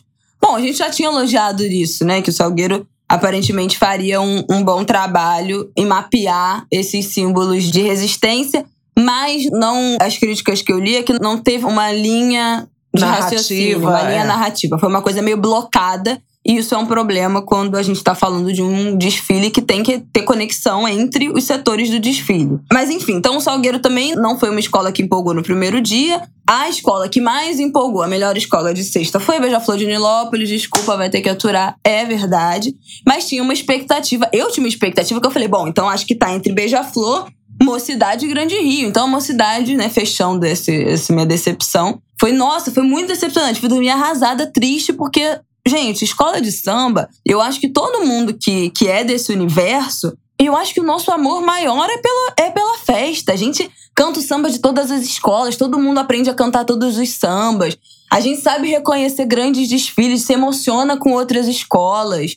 Não é uma coisa, uma rivalidade Não, tão é ruim crua. pra festa como uma- quando uma co-irmã, né? Como eles Como gostam uma de dizer, não vê bem. É porque não é vem igual bem. futebol, entendeu? Que você é o seu time e acabou. A festa é que é o importante, né? Todas as escolas fazerem um bom desfile é importante. Então, ver a mocidade nessa situação, desperdiçando esse samba maravilhoso, é muito triste pra todo mundo. Todo mundo ficou muito, muito triste com isso. E aí, Tijuca eu não vi, mas falaram que foi um desfile bem correto, você gostou muito. É um Lindo! samba que eu amo. É um samba que eu amo, eu falei Lindo, aqui. lindo. Eu vi, eu vi o início. Vamos falar rápido, porque já Eu tá chegando aqui no excesso. Eu já. vi o início da Tijuca e depois tive que ir pra, pra concentração da Grande Rio, que desfilava na sequência. Depois revi na televisão e achei lindo. Achei assim. Jaque Vasconcelos, que é um carnavalesco que eu admiro, já acompanhava há um tempo. Ele fez, por exemplo, Meu Deus, meu Deus, se eu chorar não leve a mal, que é o enredo questionando né, a desigualdade, o racismo, a escravidão ah, na Tuiuti, que foi o enredo que levou a Tuiuti ao seu melhor é, uhum, posição, segundo lugar em 2018. E merecia foi vice da Beija-Flor, merecia, merecia ter ganho. Merecia ter ganho. A Beija-Flor não poderia ter ganho aquele carnaval. Pois é, verdade, fato. Carnaval no qual eu nem desfilei. Que alguém me cobrou Horroroso. no Twitter dizendo que Horroroso. eu só critico as co-irmãs e que eu não critico a Beija-Flor. Não, é, que eu tinha a dizer sobre a Beija-Flor de 2018. Aí eu falei, olha, procure saber, porque eu nem desfilei exatamente em protesto. Não desfilei não foi antes, não. Não foi nas campeãs, não. Não desfilei na escola, porque entendi que o processo, que o caminho estava equivocado. Pano rápido, fecha parêntese. Mas a Tijuca, aí já tinha acompanhado, desfilei com, com o Jaque no, no enredo Jeg, que foi do uma bode. Do, Mulher. Do bode. Falei do Jeg. O Jeg foi a Rosa Magalhães que fez na Imperatriz em 1994. Meu Desculpa, Deus. gente. É, no enredo do bode, e que era também uma, uma crítica social ali, feita de forma bem humorada. Mas dessa vez não. O Jaque, ele foi muito feliz em desenvolver um enredo que já é muito conhecido da Sapucaí, que é a Lenda do Guaraná. Todas as escolas que Gente, cantaram todo... Amazônia. Ano sim, ano não tem. Tem né, tem alguma, alguma referência. Mas ele fez uma narrativa numa forma assim de fábula, uhum. com cores muito intensas. A, a, paleta de cores dele, só color block, amarelão. Ele usou amarelo ouro, azul pavão, o vermelho. Ah, eu não vi nada, verde. eu tô muito curiosa. Eu amo Era assim, eram, eram, cores é, fortes, sem, sem muito brilho, né? Chapado, color block mesmo. Uhum. Linda, lindo, um deslumbramento e com um conteúdo político total, porque ele falava, um dia eles vão temer, que é o mal, né, encarnado na, na serpente, que está contando lá, e na inveja, que mata o menino Cauê, que mata o, o Cauê, e dos olhos de Cauê é que viram a semente do Guaraná. A resistência vermelha, eles falam disso, da resistência vermelha.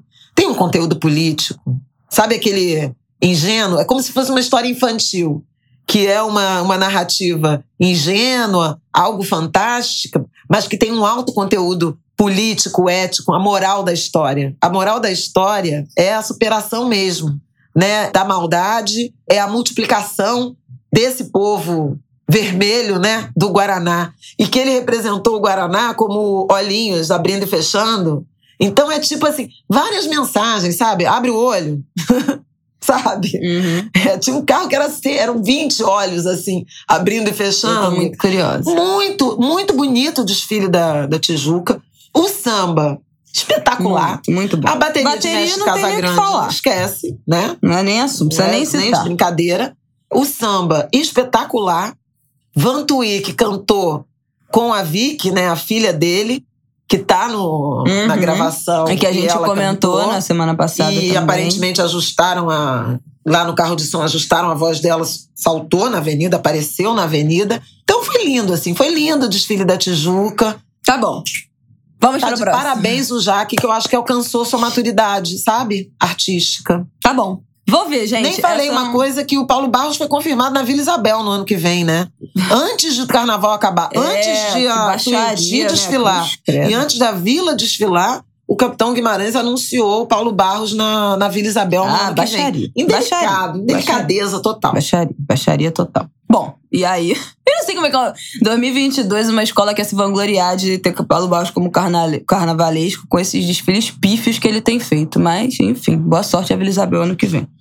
É, Vila Isabel, essa que também fez um desfile correto, né? Com, é, a Vila Isabel emocionou com, muito, porque... Com o Martim, a comissão de frente, ele sendo coroado, coroado. por Omolu, né? Nossa, muito, muito bonito. É, muito bonito, uma árvore, né? É, uma árvore, como se fosse uma árvore, né? Mas era, era o Molu é, se, se abaixando, né? Então tinha movimento nesse...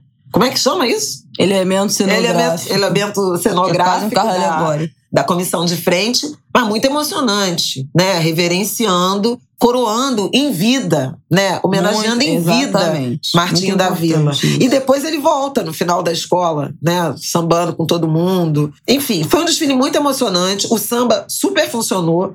Teve um mega blocão no final, que uhum. já é uhum. típico, mas assim, todo mundo cantando que a vida vai melhorar, né? Canta forte, minha vila, a vida vai melhorar foi também assim muito emocionante. Depois de tudo que a gente passou, uhum. dois anos sem carnaval, morte, luto e tal, cantando forte que a vida vai melhorar, a vila emocionou muito. Eu não achei visualmente o melhor desfile, né? Assim, é, acho que tinha alguns, alguns equívocos, inclusive ali em alegorias. Aponto na vila, mas o caso mais grave foi da Portela. Ou na pois vila é, já vamos passar para Portela.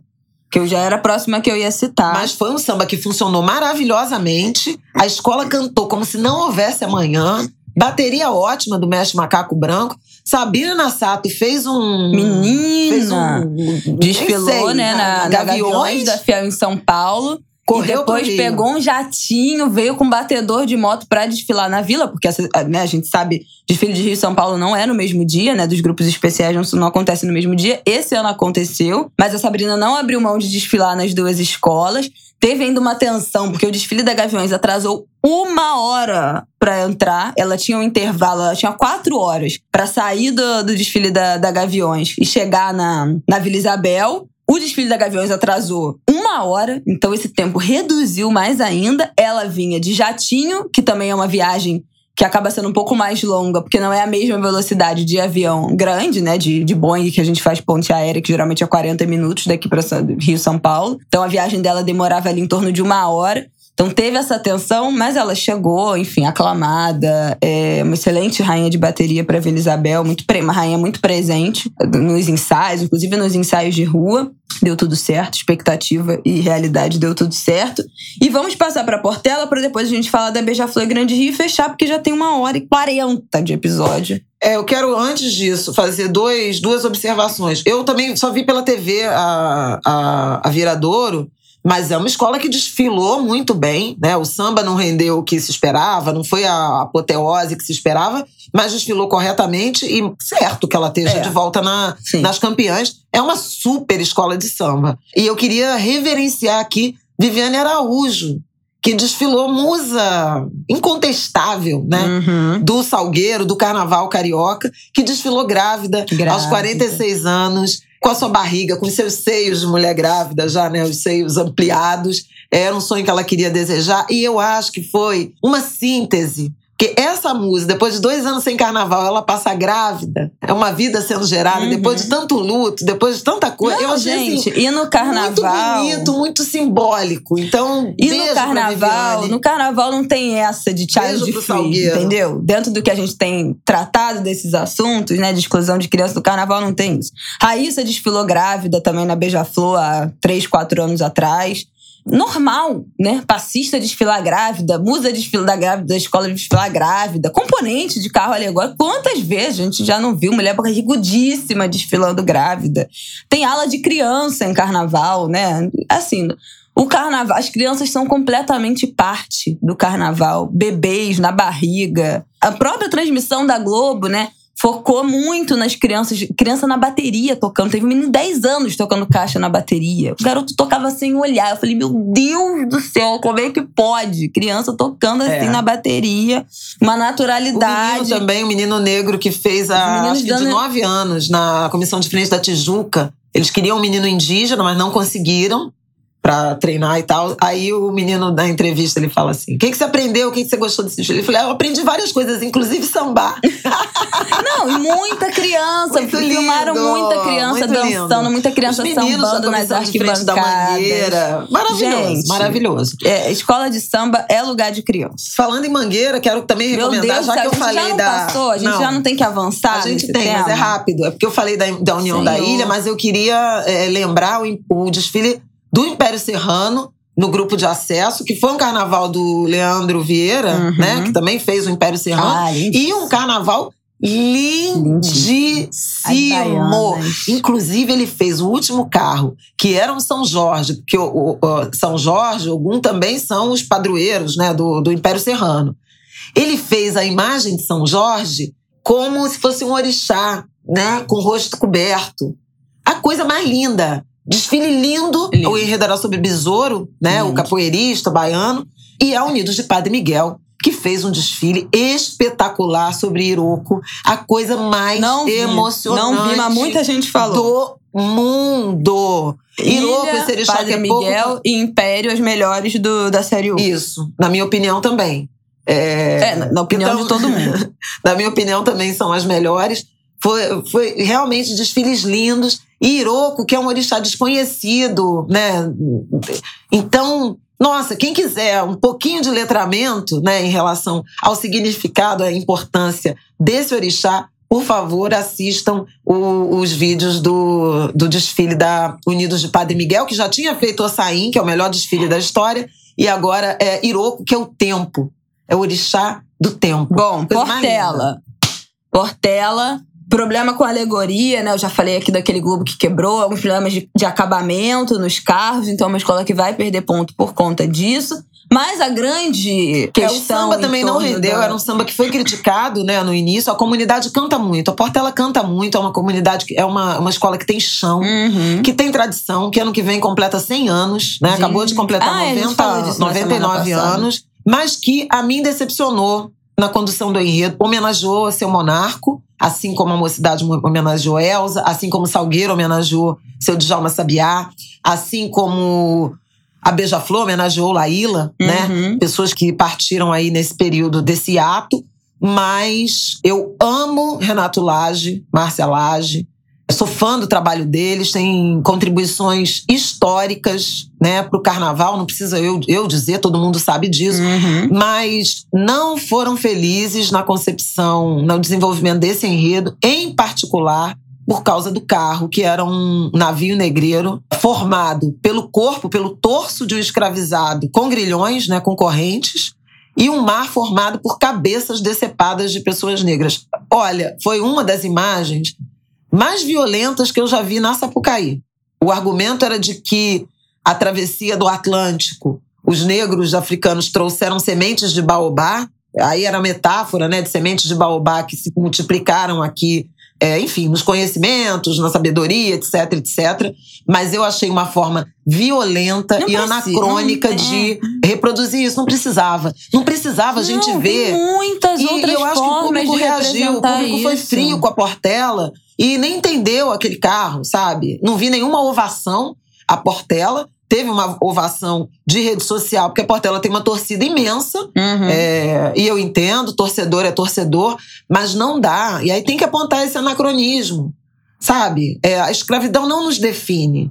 E há outras leituras narrativas possíveis, inclusive a partir da experiência da escravidão, que podem ser é, apresentadas na Sapucaí, mas experiências de superação e não de é, estagnação é, gente, daquela, daquela referência. Todas as escolas já fizeram esse carro, todo mundo já Todo mundo já passou com o navio não, negreiro na avenida. Estática, e chegou, né? papo assim, chega, o... acabou. e era um enredo que não tinha nada a ver com isso. Era falando de baobá. Tudo bem que o baobá era a árvore né, da memória, em que os escravizados é, é, depositavam suas últimas memórias, a sua ancestralidade, os seus nomes antes de serem levados para o navio negreiro e para serem escravizados. Mas tem outra forma de. Não é possível que essa seja a única forma. Que. que nossa, mas é, como é que é que agora tá na moda falar? A profundidade de um pires, né? Tipo assim. Literalidade absoluta. Não, tem, não propõe nada de novo. Não, fica só no superficial. É só superficial, é só raso. Acho um desperdício de, de, de criatividade, é, de, de possibilidades. Pena, fiquei com muita pena, fiquei muito triste com essa, com essa escolha. Fiquei muito impressionada como. Porque assim, você pode conceber, mas não tem um ministério ali, não tem um departamento do vai dar problema, né? É, antenado com os nossos tempos para dizer: olha, isso aqui não vai ser legal. E a própria Tuiuti, vou trazer a Tuiuti de, de 2018, que teve uma solução para isso, né? quando ela faz aquela comissão de frente é, dos escravizados e a transformação que vai dar nos pretos velhos, que emocionou tanta gente, como eu mencionei, o arco narrativo da comissão de frente da Mangueira, reconhecendo a genialidade, fazendo a transformação, passando o legado, é uma alegoria estática com cabeças decepadas formando o mar, ela não cabe mais nesse momento. Ainda que sejam, ah, mas era denúncia, era protesto. Amigo, já vimos essa denúncia, já vimos esse protesto. Cadê a solução para isso? Então, assim, embora tenha sido de um cuidado, de uma beleza do ponto de vista estética, né, muito bem executada, foi violento. Não era o que eu esperava da Portela, justamente a Portela, que tem, que tem inclusive uma primazia em termos de representatividade, né? É, e orgulho negro.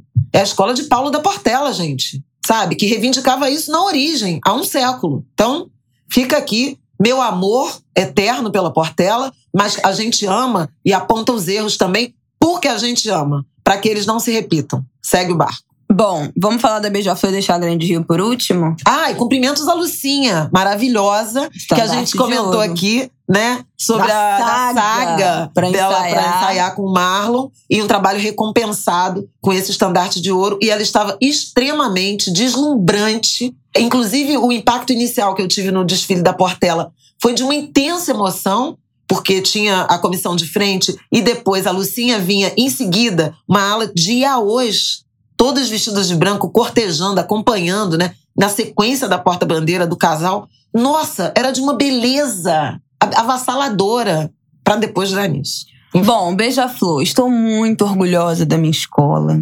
Muito orgulhosa da minha escola. Como eu disse aqui na semana passada, tenho dito nas disse anteriormente a semana passada também. Para mim, o maior legado desse enredo é o quanto falar sobre isso, resgatar essa história, resgatar a história negra transformou a comunidade. Transformou, ver a Selminha no Estúdio Globeleza falando da importância da Lei 10.639, 11.645.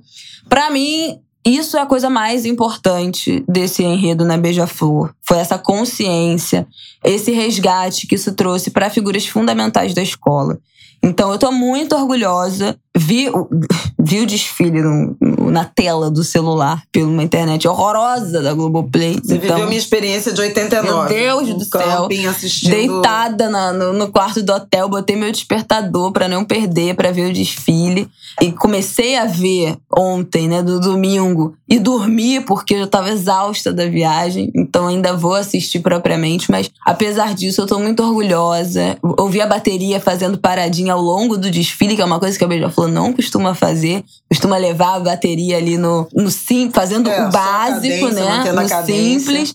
Mas se deixou, se permitiu também a essas paradinhas. Fiquei muito feliz, muito orgulhosa. A escola foi bem. Também teve, como várias outras, problema para entrar na avenida, para botar os carros na avenida. É, perdeu-se a prática, né? Esse um ano foi essencial, porque a gente nunca teve tanto problema disso. Teve um carro, acho que o segundo carro, né, que entrou sem um componente, que entrou com menos gente, provavelmente vai ser descontada em alegoria por isso, infelizmente, por essa dificuldade aí da, que foi essa logística da concentração e da armação da escola. Gostei da comissão de frente, mas, de novo, sou contra caixote, então não gosto de caixote, não gosto de comissão de frente que se apresenta só em cima do, de elemento alegórico, como foi o caso da Beija-Flor. Não gosto disso, esse negócio. Água, é, achei, achei muito legal que trouxeram, né? Nomes, trouxeram protestos naqueles telões de de jovens, de crianças que foram assassinadas por essa, principalmente pela polícia, né, nessa brutalidade desse país que a gente vive, achei importante ah, no papel da escola de samba que a escola de samba tem de falar, né, de, de, denúncia, achei muito importante trazerem isso, mas não gosto de, também de telão em comissão de frente. Mas essas são escolhas que a Beija-Flor tem feito, né, já há uns cinco anos, seis anos que não é da minha linha, mas acho, mas gostei. Acho que passou bem, que emocionou muito bem a comissão de frente. E é isso, eu tô muito orgulhosa da minha escola. Acho que está brigando ali, tá no, no top 3.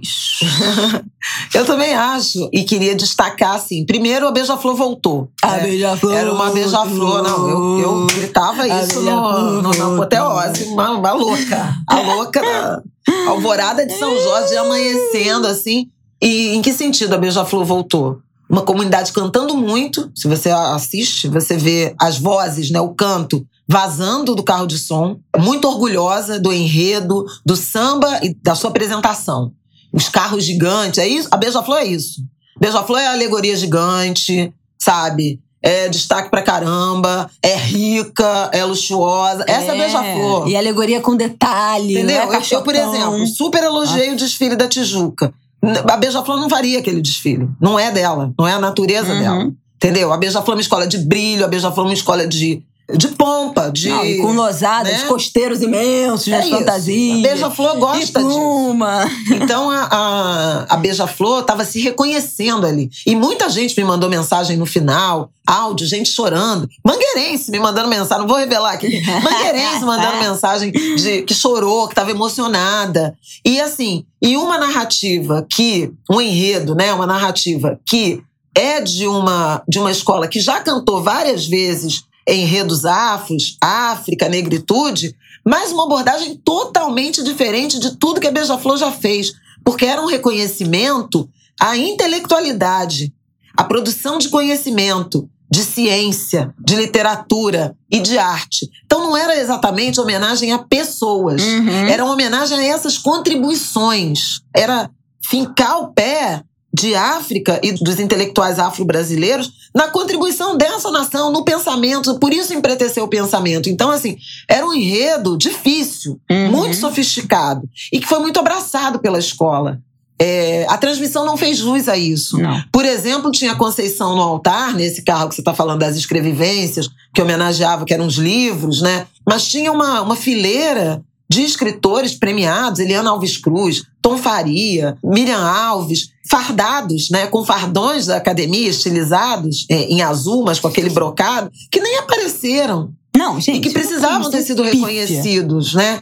Não foi bem compreendida os ativistas que vieram na frente, porque tem esse derrame, ao contrário do que foi anunciado, que não ia ter, que não ia ter credencial, que não ia ter camisa. Teve um monte de penetra no início da festa, isso atrapalhou um pouco uma concepção que a Beija-Flor tinha. O carro também, que eu vim, né? Excepcionalmente eu vim num carro, que era o último carro, lindíssimo, de homenagem a Piná, Piná com um punho erguido, desconstruindo a imagem da Cinderela negra Não, que o príncipe encantou. Muito, ela muito orgulhosa. Na, ela veio no, no chão, estúdio. ela vem no chão. A Piná não desfila em carro, por razões religiosas, inclusive.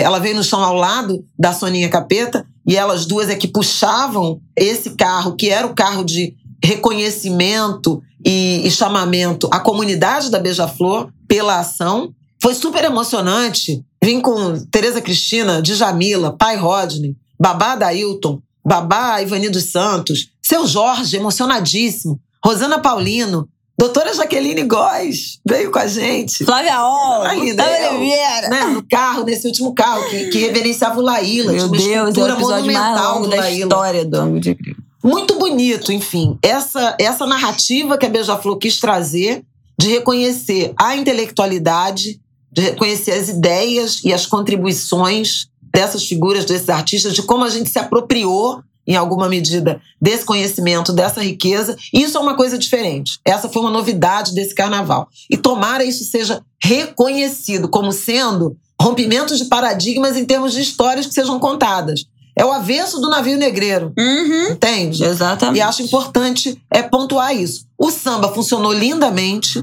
A bateria, a Isabela já citou, e eu queria render aqui minhas homenagens a Neguinho da Beija-Flor. Esse gigante, o maior, o maior, é, 46 anos de escola, que segurou o samba, que viveu o luto de perder o seu sucessor que ele, que ele escolheu há dois meses do carnaval, bacaninha. Então desfilou sem a sua segunda voz, sem a voz na qual ele, ele se apoiava. Ele ficou muito mal, ele sofreu muito com isso e ele se aplicou muito. Ele levou o samba do início ao fim. A escola desfilou na mesma cadência, não acelerou, desfilou no tempo. Foi, foi super incrível. O samba foi super cantado, inclusive pela, pelas arquibancadas, por gente de camarote. O campo de crioulo funcionou demais. Conceição no altar versus para a cruz, Conceição no altar.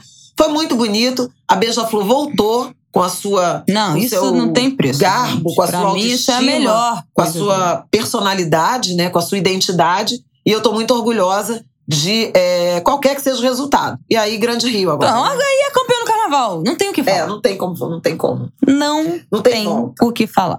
Grande Rio campeão do carnaval. Se não for campeão do carnaval, é para acabar. É para é pra destituir todo mundo da Liga Independente das Escolas de Samba do Rio de Janeiro, porque Grande Rio, assim, gente, impecável. Impecável. Eu assisti o desfile pela televisão, né? Assisti a íntegra. Assim, não tenho o que falar. Nem problema para entrar na avenida a escola teve. Passou assim, ó.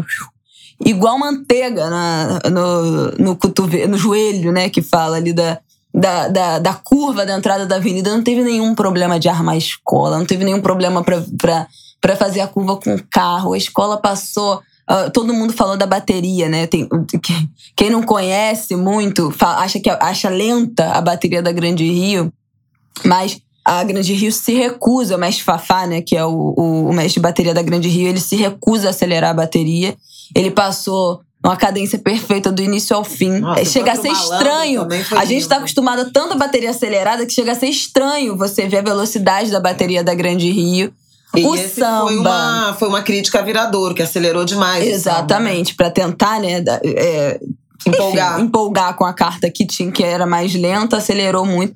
Olha, gente, os carros, uma coisa assim, impressionante. O último carro da, da Estamira, que a minha mãe já tinha falado aqui, né? Que falamos aqui. Mas não dava para dimensionar que seria aquilo. Uma, olha, eu não sei nem o que dizer. Assim, é a campeã, é a campeã. Não tenho o que falar da Grande Rio. A comissão de frente também, muito emocionante. Tinha um caixotão, não gosto, não, não, não muito emocionante. Trazia ali o Exu. É, o, eu quero o, falar dessa comissão fala, de frente. Então fala da comissão. Não, essa comissão de frente que tinha como principal o Demerson Daraújo, que é um ator gigante, gigante é, em, em, estatura, né? Em uhum. tamanho e em talento. Ele personificava o, o Exu Orixá, né? A divindade Orixá. E os coreógrafos, né, os idealizadores, dois artistas, é, Hélio e Beth Bejane, fizeram a representação do Itã, Exu a boca que tudo come. Foi de uma ousadia, porque eles fizeram um ebó, né, na Sapucaí. Uma apresentação de um padê de Exu. Exu comendo. Eles botaram Exu para comer na... Não, coisa impressionante. Na, na, na Sapucaí. E esse mito é um mito fundamental, uhum. né? Porque é um mito que resulta em a gente saber que cada indivíduo tem um Exu. E cada indivíduo tem um Exu, porque Exu é a boca que tudo come, e esse Exu original, ele come, ele não se sacia com o leite da mãe, que acho que é Iemanjá, ele não se sacia com toda a comida que o pai, que eu acho que é Urumilá, apresenta ele, e ele começa a comer tudo, ele começa a comer a casa, as lavouras, os animais, as árvores, ele come a mãe, ele come o pai, ele vai, ele vai comendo o mundo e vai comer o céu. E Ogum, então, o interdita, parte ele no meio. E a cada vez que Ogum parte ele no meio, ele se reproduz em outros Exus que vão comendo demais. Então há um pacto, que agora eu não me lembro se foi Orumilá ou o próprio Lorum faz com esse orixá, dizendo: você vai se conter, em nome de você se conter, você será alimentado, e para cada pessoa nascida, haverá um Exu que terá de ser alimentado. Esse é o fundamento do ebode, dar de comer a seu Exu. E o fundamento, do, do, do, ponto de vista do rito religioso, mas do fundamento mítico, que é a sede de, de conhecimento, Ih. de vivência. Então, assim, isso é tão bonito, gente, porque essa, essa, essa, esse ato de comer tudo que se vê pela frente, ele precisa ser compreendido na ânsia de aprender, de se mover, de avançar, de, de deglutir, de experimentar. E isso é vida, isso é progresso, isso é roda girando, isso é movimento. Porque se você parar de comer, você morre, sabe? Então, assim, é tão lindo. Eu fiquei pensando tanto no meu neto que eu falo dele, que ele tem tanta curiosidade de experimentar tudo, sabe? E, e eu achei de uma ousadia, para começo de conversa, a Grande Rio botar o Demerson como Exu botar Exu para comer no alto da Terra, né? Porque é uma, uma, uma, instalação que é o globo terrestre e que ele fica em cima e, e, e, que ele come, né? Ele se alimenta no alto da torre e embaixo aquela construção dos dançarinos numas cabaças que se movimentam de acordo com o carro, um movimento pendular, que é uma simulação do transe, da influência de Exu nos nossos corpos. Gente, isso, Não, isso assim, isso é uma é uma faculdade inteira. Isso são, sei lá, 10 anos de candomblé pra você entender isso, entendeu? É, representados ali de uma forma corajosa que só Exu seria capaz. Então, assim, para começar a conversa, Não. fazer esse enredo de Exu inteiro, entendeu? Não é aquele Exu assim, ah, vamos fazer o, os malandros, vamos fazer o seu Zé, que é uma leitura que veio lá do Ceará, na jangada, que não sei o quê. Não é isso, não, gente. É Exu, na sua manifestação mais, Visceral. primeiro, mítica, né? É, africana, de origem africana. Depois a travessia. Depois a forma como ele se manifesta e como ele toma conta dos encantados, né, das religiões afro-brasileiras e ameríndias. Então, na figura das pombagiras e dos exus, que estão na rua, que se alimentam e que ajudam a partir do alimento que recebem. Depois, a influência no carnaval, porque o carnaval é de rua, e aí vem o carro do bate-bola, com a máscara levantada, porque a gente não usa máscara. E a homenagem a Joãozinho 30, que na parte de trás do carro é Exus, a, a é vossa, que é uma referência a ratos e urubus, que diz: atenção, mendigos, pobres, sei lá o quê, venham todos, vocês estão convidados para o grande baile de máscaras, que é o Rapto dos Urubus e a abertura é evocando o povo de rua para tomar posse do carnaval. O lixo né, da sociedade. E a releitura do lixo com a, a, esta, Nossa, a Estamira. Gente, esse carro, que era uma, uma catadora né, do lixão de gramacho que falava com, com esse fala Majeté, né? Mas uma releitura que não tem nada a ver com a reprodução é, realista do lixão, do lixo e tal. Então é Nossa, isso, é gente. carnavalizada, mas é evolucionário. Bora Haddad, bora Haddad, assim. Gabriel Haddad, Leandro Bora e Vinícius Natal, Vinícius que é o pesquisador Natal, e roteirista, um jovem negro de grande talento, Gente, de imenso talento. É Aliás, eu não falei do Alexandre Lousada e do André. Impressionante. É, a gente já é, falou Rodrigues semana passada, na, na Beija-Flor, deixa o meu beijo Mas aqui. olha, eu não tenho palavras realmente.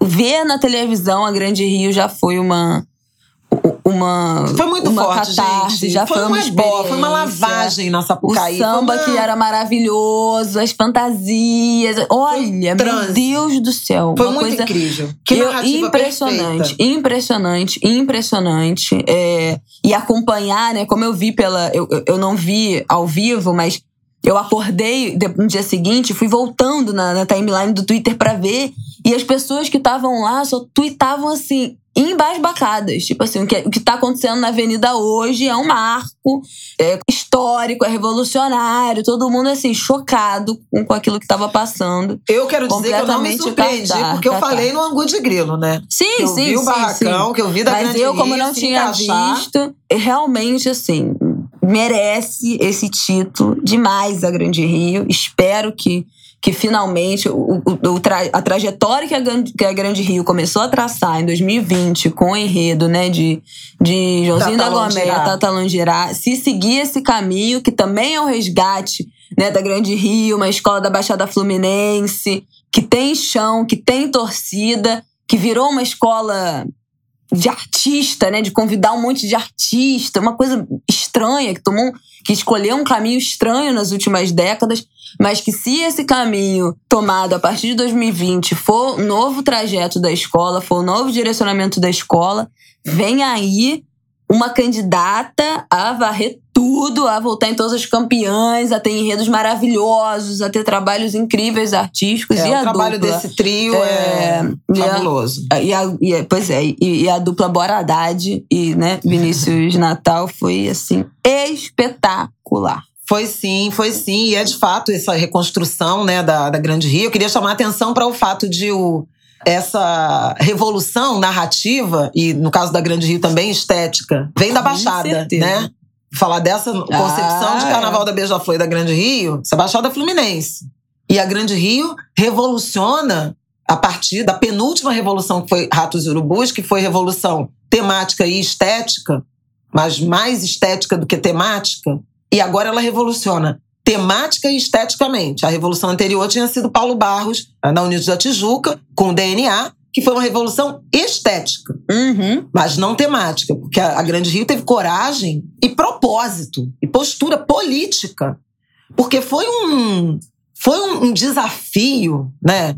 Foi de uma coragem você pegar Exu na sua integralidade, sem ressalvas, sem tergiversar, e lançar isso na Sapucaí falando: não é isso, não é demônio, é vida, é vitalidade, é movimento, é alegria. E a escola veio inteira nisso, nesse intuito. Isso foi muito bem compreendido. Eu vi muita gente no Twitter falando: nossa, minha mãe evangélica assistiu o desfile e comentou que, nossa, agora que eu entendi o que isso significa. Muitas pessoas que não fazem parte de religião de matriz africana, que assistindo o desfile conseguiram entender o que é esse orixá, né? E eu acho que isso foi um desfile muito didático também. É. E eu acho que essa é a função do carnaval. E veja, a gente teve tem a ver com a religião, E dentro né? de personalidades que desfilaram, a gente teve Camila De Lucas, que é de igreja evangélica, não sei se ainda é, mas. Veio no carro da minha frente. Que a família, né? Que, que a família toda é Pô, veio no, evangélica. Na frente do meu carro. E Gil do Vigor, que é evangélico mormon, frequenta a igreja e desfilou. E eles deram entrevista até no Estúdio Globaliza, em que Flaviol também deu entrevista, se você não viu, vê lá no Globoplay, falando isso, que, ah, gente, que a gente aprendeu muito, que foi um desfile lindo, que foi uma oportunidade de aprender mais sobre, sobre essa história, que, nossa, a gente chegou na concentração, ficou todo arrepiado, muito emocionante. Então, pessoas que não fazem parte dessa religião também se permitindo aprender e fazer parte dessa, dessa história que foi feita ali é. pela Grande Rio. Entender os mitos e as contribuições. Teve gente bolando na Sapucaí, ah, viu? Eu certeza. vi pelo menos três marcas com passando certeza. com a galera. Volta o pano Brown. Gente, chega desse ângulo de grilo. Meu foi Deus lindo, do céu. Foi um carnaval lindo. Revejam a Grande Rio, senhora. corram para comprar ingresso para as campeãs. Ai, é, porque realmente vale a pena, vocês vão testemunhar um momento, uma chave sendo virada no carnaval carioca do ponto de vista artístico e, e narrativo de, de concepção. É isso, gente. Chega, não vou falar mais nada. Boa semana para vocês. Depois da apuração a gente volta num ângulo A gente curto. vai fazer um ângulo curtinho lá no, é, um Instagram, curto. né? No Instagram não, né? No, não, a gente posta mesmo. no Instagram também, não? Não, não, não. Então não. Onda de Entendi. Instagram. Aqui mesmo a gente é podcast. Aqui mesmo, depois da apuração, a gente faz um ângulo curto. A minha ideia... Bom, a minha ideia é ter 15 minutos. Se, se a gente vai conseguir, aí já são outros 500. Mas comentando o resultado do desfile. E aí eu posso trazer mais impressões, porque eu vou tentar assistir aí tudo que eu, que eu perdi é, até lá. Tá bom? Então tá bom. Um beijo, até Beijos, semana que vem. Angulers. Feliz ano novo. Pois agora, é, ano agora vai. do carnaval. E ó, e, e vamos, vamos acelerar que tem eleição e depois tem Copa do Mundo. Esse ano o ano acaba em novembro, né? É Meio de novembro. Então, assim, é, vai ser um ano que começa em abril e termina em novembro. Gente, só por Deus. Vamos trabalhar, meu povo. Um beijo para vocês até semana que vem.